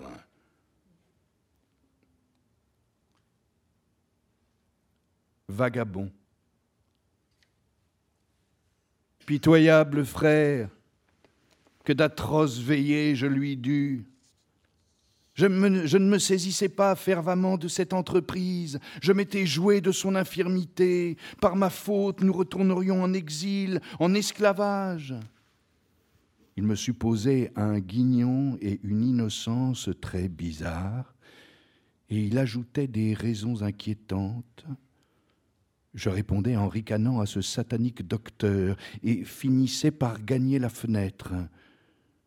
Je créais, par-delà la campagne traversée par des bandes de musique rares, les fantômes du futur luxe nocturne.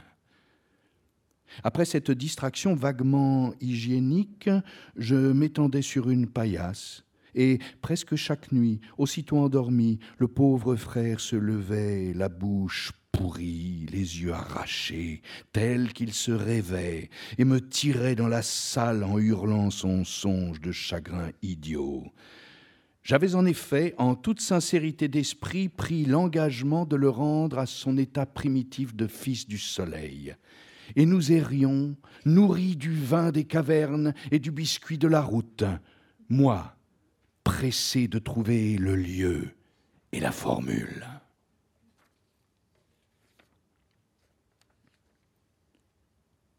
L'irréductible. Il fut ce matelot laissé à terre et qui fait de la peine à la gendarmerie, avec ses deux sous de tabac, son casier judiciaire belge et sa feuille de route jusqu'à Paris. Marin dorénavant sans la mer, vagabond d'une route sans kilomètres, domicile inconnu, profession, pas, Verlaine Paul, homme de lettres. Le malheureux fait des vers, en effet, pour lesquels Anatole France n'est pas tendre. Quand on écrit en français, c'est pour se faire comprendre. L'homme tout de même est si drôle avec sa jambe raide qu'il l'a mis dans un roman. On lui paye parfois une blanche. Il est célèbre chez les étudiants. Mais ce qu'il a écrit, c'est des choses qu'on ne peut lire sans indignation, car elles ont treize pieds quelquefois et aucune signification. Le prix Arcon d'Espérouse n'est pas pour lui, ni le regard de M. de Montion qui est au ciel. Il est l'amateur dérisoire au milieu des professionnels. Chacun lui donne de bons conseils. S'il meurt de faim, c'est sa faute. On ne se laisse pas faire par ce mystificateur à la côte. L'argent, on n'en a pas trop pour messieurs les professeurs, qui plus tard feront des cours sur lui et qui sont tous décorés de la Légion d'honneur. Nous ne connaissons pas cet homme et nous ne savons qui il est. Le vieux Socrate chauve grommelle dans sa barbe emmêlée, car une absinthe coûte 50 centimes et il en faut au moins quatre pour être sous mais il aime mieux être ivre que semblable à aucun de nous. car son cœur est comme empoisonné depuis que le pervertit cette voix de femme ou d'enfant ou d'un ange qui lui parlait dans le paradis.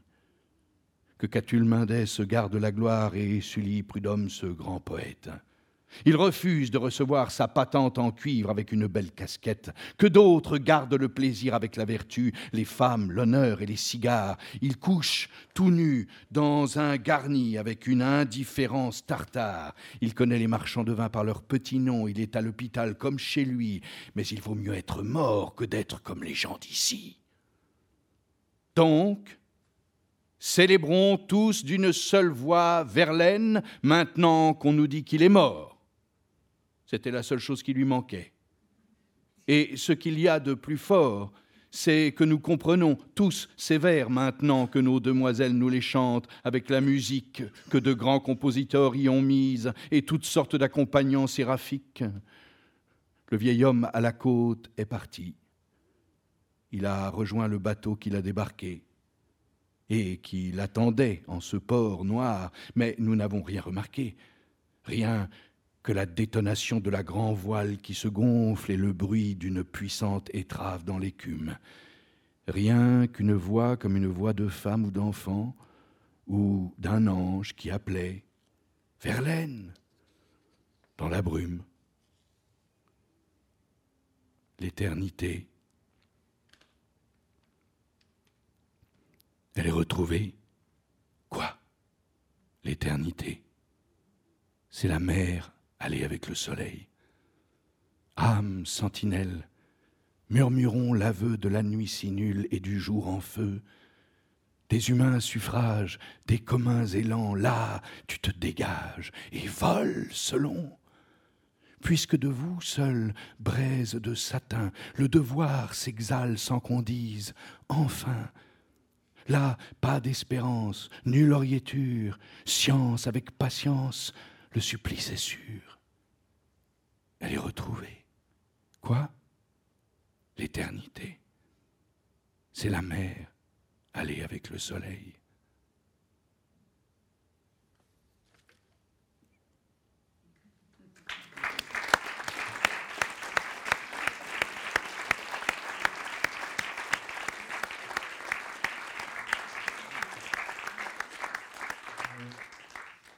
Cette nuit de la lecture va se transformer en marathon de la lecture.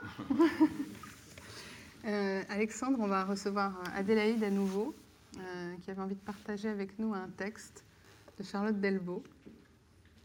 Je voulais qu'on en parle un petit peu. Juste avant qu'Adélaïde nous lise ce texte. Je repars. Non C'est parfait. Je ne sais pas quel texte elle va partager de Charles Delbo. Moi, je, me souviens que les, les, passes que Charles Delbo a consacrées à la manière dont à Auschwitz, elle essayait de se remémorer des poèmes pour euh, parvenir à vivre, sont parmi les plus beaux hommages qui aient jamais été donnés à la littérature. Et c'est peut-être cela dont elle va nous parler.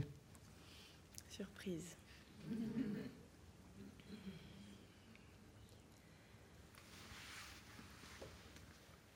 Un matin, de janvier 1943. Nous arrivions. Les wagons s'étaient ouverts au bord d'une plaine glacée. C'était un endroit d'avant la géographie. Où étions-nous? Nous devions apprendre plus tard, deux mois plus tard au moins, nous, celles qui deux mois plus tard étaient encore en vie, que l'endroit se nommait Auschwitz. Nous n'aurions pu lui donner un nom. Au début, nous voulions chanter, comme elles étaient déchirantes, ces voix qui se brisaient, répétant des mots qui ne faisaient plus se lever aucune image. Les trépassés ne chantent pas. Mais à peine ont-ils ressuscité qu'ils font du théâtre. Ainsi en était-il d'un petit groupe qui avait survécu à six mois du camp de la mort et avait été envoyé à quelque distance de là, dans ce commando privilégié. Il y avait des paillasses pour dormir, de l'eau pour se laver. Le travail était moins dur, quelquefois à l'abri, quelquefois assis. Nous, qui tenions mal debout au sortir de la mort, traverser un petit pré en portant un panier vide exigeait un effort et une volonté extraordinaires. Après quelque temps, nous reprenions apparence humaine. Après quelque temps, nous pensions au théâtre. L'une de nous racontait des pièces aux autres qui se groupaient autour d'elle, bêchant ou sarclant. On demandait Qu'est-ce qu'on va voir aujourd'hui? Bientôt, nous songions à monter une pièce, rien de moins, sans texte, sans moyen de nous en procurer, sans rien, et surtout si peu de temps libre. Vous direz qu'on peut tout enlever à un être humain, sauf sa faculté de penser et d'imaginer. Vous ne savez pas.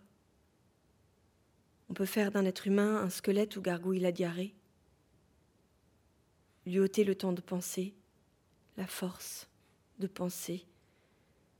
L'imaginaire est le premier luxe du corps qui reçoit assez de nourriture, jouit d'une frange de temps libre, dispose de rudiments pour façonner ses rêves. À Auschwitz, on ne rêvait pas, on délirait. Le passé ne nous était d'aucun secours, d'aucune ressource. Et voilà que dans ce petit camp, nous revenions à la vie et tout nous revenait, tous les désirs, toutes les exigences. Nous aurions voulu lire, entendre de la musique, aller au théâtre. Nous allions monter une pièce. N'avions-nous pas le dimanche libre et une heure le soir? Claudette, qui travaillait au laboratoire où elle avait table, crayon et papier, entreprend de réécrire le malade imaginaire de mémoire. Le premier acte achevé, les répétitions commencent J'écris cela comme si ça avait été aussi simple. On a beau avoir une pièce bien en tête, en voir et en entendre les personnages, c'est une tâche difficile à qui relève du typhus et constamment habitée par la faim. Une réplique était souvent la victoire d'une journée. Et les répétitions, elles avaient lieu après le travail, après le souper, puisqu'on disait le souper pour 200 grammes de pain dur et 7 grammes de margarine à ce moment où l'on éprouve davantage la fatigue dans une baraque gelée et sombre. User de persuasion, de menaces, faire appel à l'esprit de camaraderie, manier la flatterie et l'injure était le lot quotidien des animatrices. Chaque soir, battant la semelle et battant des bras, c'était en décembre, nous répétions. Le jour fixé pour le spectacle, le dimanche après Noël, approchait. Eva, la dessinatrice, fait une affiche qu'on fixe à la porte intérieure de la baraque le samedi après la dernière ronde des SS. Et pourquoi une affiche quand tout le monde était au courant? C'est qu'enfin, nous sommes dans l'illusion. Une affiche en couleur où on lit Le malade imaginaire d'après Molière par Claudette, costume de Cécile, mise en scène de Charlotte, agencement scénique et accessoires, Carmen. Suit la distribution avec Lulu dans le rôle d'Argan. Mais notre pièce était en quatre actes. Nous n'étions pas arrivés à retrouver la coupe de Molière. Pour autant, que je me souvienne, tout y était. Dès le matin, perdant pour la première fois souci de la soupe, des corvées et du pain, nous nous affairons ce que Cécile réussit à faire avec des tricots muets en pourpoint et en casaque, des pyjamas, comment nous les avions eus et trop long à raconter, transformés en autre chose, est presque inimaginable. Le s'était révélé immétamorphosable. Heureusement, nous utilisions pour sélectionner les graines des espèces de cages en tulle, et voilà le tulle devenu jabot, manchette, canon, nœud, écharpe. Une poudre jaune-vert, dont je ne sais pas la composition, peut-être un insecticide, sert au maquillage des médecins, bilieux à merveille. On crie dans le dortoir Toutes celles qui ont leur tablier noir propre, prêtez-le, tout de suite, s'il vous plaît, l'habilleuse attend. Et avec six tabliers, Cécile drape un médecin qu'elle coiffe d'un cône de carton noirci à l'encre, autour duquel elle a fixé des copeaux de bois en mèche raide. Hélas, nos cheveux, rasés à l'arrivée, n'ont encore que quelques centimètres. Par contre, on a des cannes. Ce sont des bâtons enrubannés de tulle. Les tables du réfectoire, débarrassées de leurs pieds, sinon la scène eût été trop haute dans la baraque très basse de plafond. Juxtaposées, figure une estrade. Les couvertures, habilement manœuvrées par Carmen, qui a un marteau, des clous et de la ficelle qu'elle avait longtemps convoité avant de réussir à les voler au SS jardinier, les couvertures forment un rideau. D'autres couvertures clouées aux fenêtres obscurcissent la salle. Seule est éclairée la scène où Carmen, électricien autant que machiniste, a installé une baladeuse en projecteur. Où est-elle volé cela? Je t'expliquerai. Pour le moment, elle cloue, elle attache. On a aussi des coulisses, couvertures et ficelles, et une souffleuse avec le texte, s'il vous plaît. On frappe les trois coups. Le rideau se lève, euh, non, il s'écarte. Argan, dans un fauteuil fait de caisses que cachent des couvertures, lui-même enveloppé de couvertures, agite sa sonnette, une boîte de conserve où est logé un morceau de verre, je crois. Le rideau se lève. C'est magnifique. C'est magnifique parce que Lulu est une comédienne née, ce n'est pas seulement par son accent marseillais qui fait penser à Rému, mais par son visage bouleversant de naïveté vraie, cette nature d'humanité, de générosité. C'est magnifique parce que quelques répliques de Molière ressurgies intactes de notre mémoire revivent, inaltérées, chargées de leur pouvoir magique et inexplicable. C'est magnifique, parce que chacune, avec humilité, joue la pièce sans songer à se mettre en valeur dans son rôle. Miracle des comédiens sans vanité, miracle du public qui retrouve soudain l'enfance et la pureté qui ressuscite à l'imaginaire. C'était magnifique, parce que pendant deux heures, sans que les cheminées aient cessé de fumer leur fumée de chair humaine, pendant deux heures, nous y avons cru. Nous y avons cru. Plus qu'à notre seule croyance d'alors, la liberté, pour laquelle il nous faudrait lutter 500 jours encore.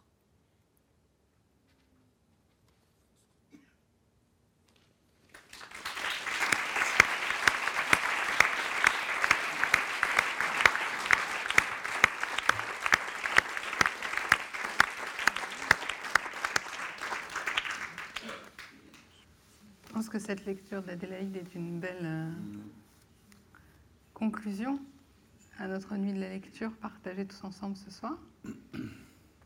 Beaucoup d'émotions. C'est ça que moi, je... Il n'y a pas grand-chose à dire après ça, mais euh, c'est vraiment, on est au cœur même de ce que c'est que, de ce que c'est, de ce que c'est que la littérature et ce que c'est que ce que ça peut apporter, transformer, aider, alors c'est vrai que dans le monde dans lequel on vit aujourd'hui, on se dit, mais est-ce que ça peut encore fonctionner comme ça? Mm. euh, Sûrement, sûrement, je ne sais pas, mais sûrement. De toute façon, c'est la faculté, la faculté de, de rêver qui est importante et, et, que la littérature traduit. Et je pense que voilà, c'est ce qu'on vient d'entendre là. Et c'est ce qu'on a partagé tous ensemble, tout au long de cette soirée. Merci à vous tous. Alexandre, peut-être? Je trouve que pour une activité improductive, asociale, totalement inadaptée au temps connecté, la lecture se porte plutôt bien. Bon. Eh ben, merci à tous pour votre présence, pour cette belle soirée. Merci Thibault. Merci Alexandre. Adélaïde peut nous rejoindre, mais je ne sais pas si elle m'entend. François-Henri. Vous venez? Viens, viens. Carole et François-Henri, il est où? Ah ben voilà Comment ça? Tu trouvé dans les coulisses? Eh ben très bien Voilà. Merci. Merci Thibault pour le rêve, pour le partage, Adélaïde. Voilà. Et merci à vous. À bientôt. Merci beaucoup.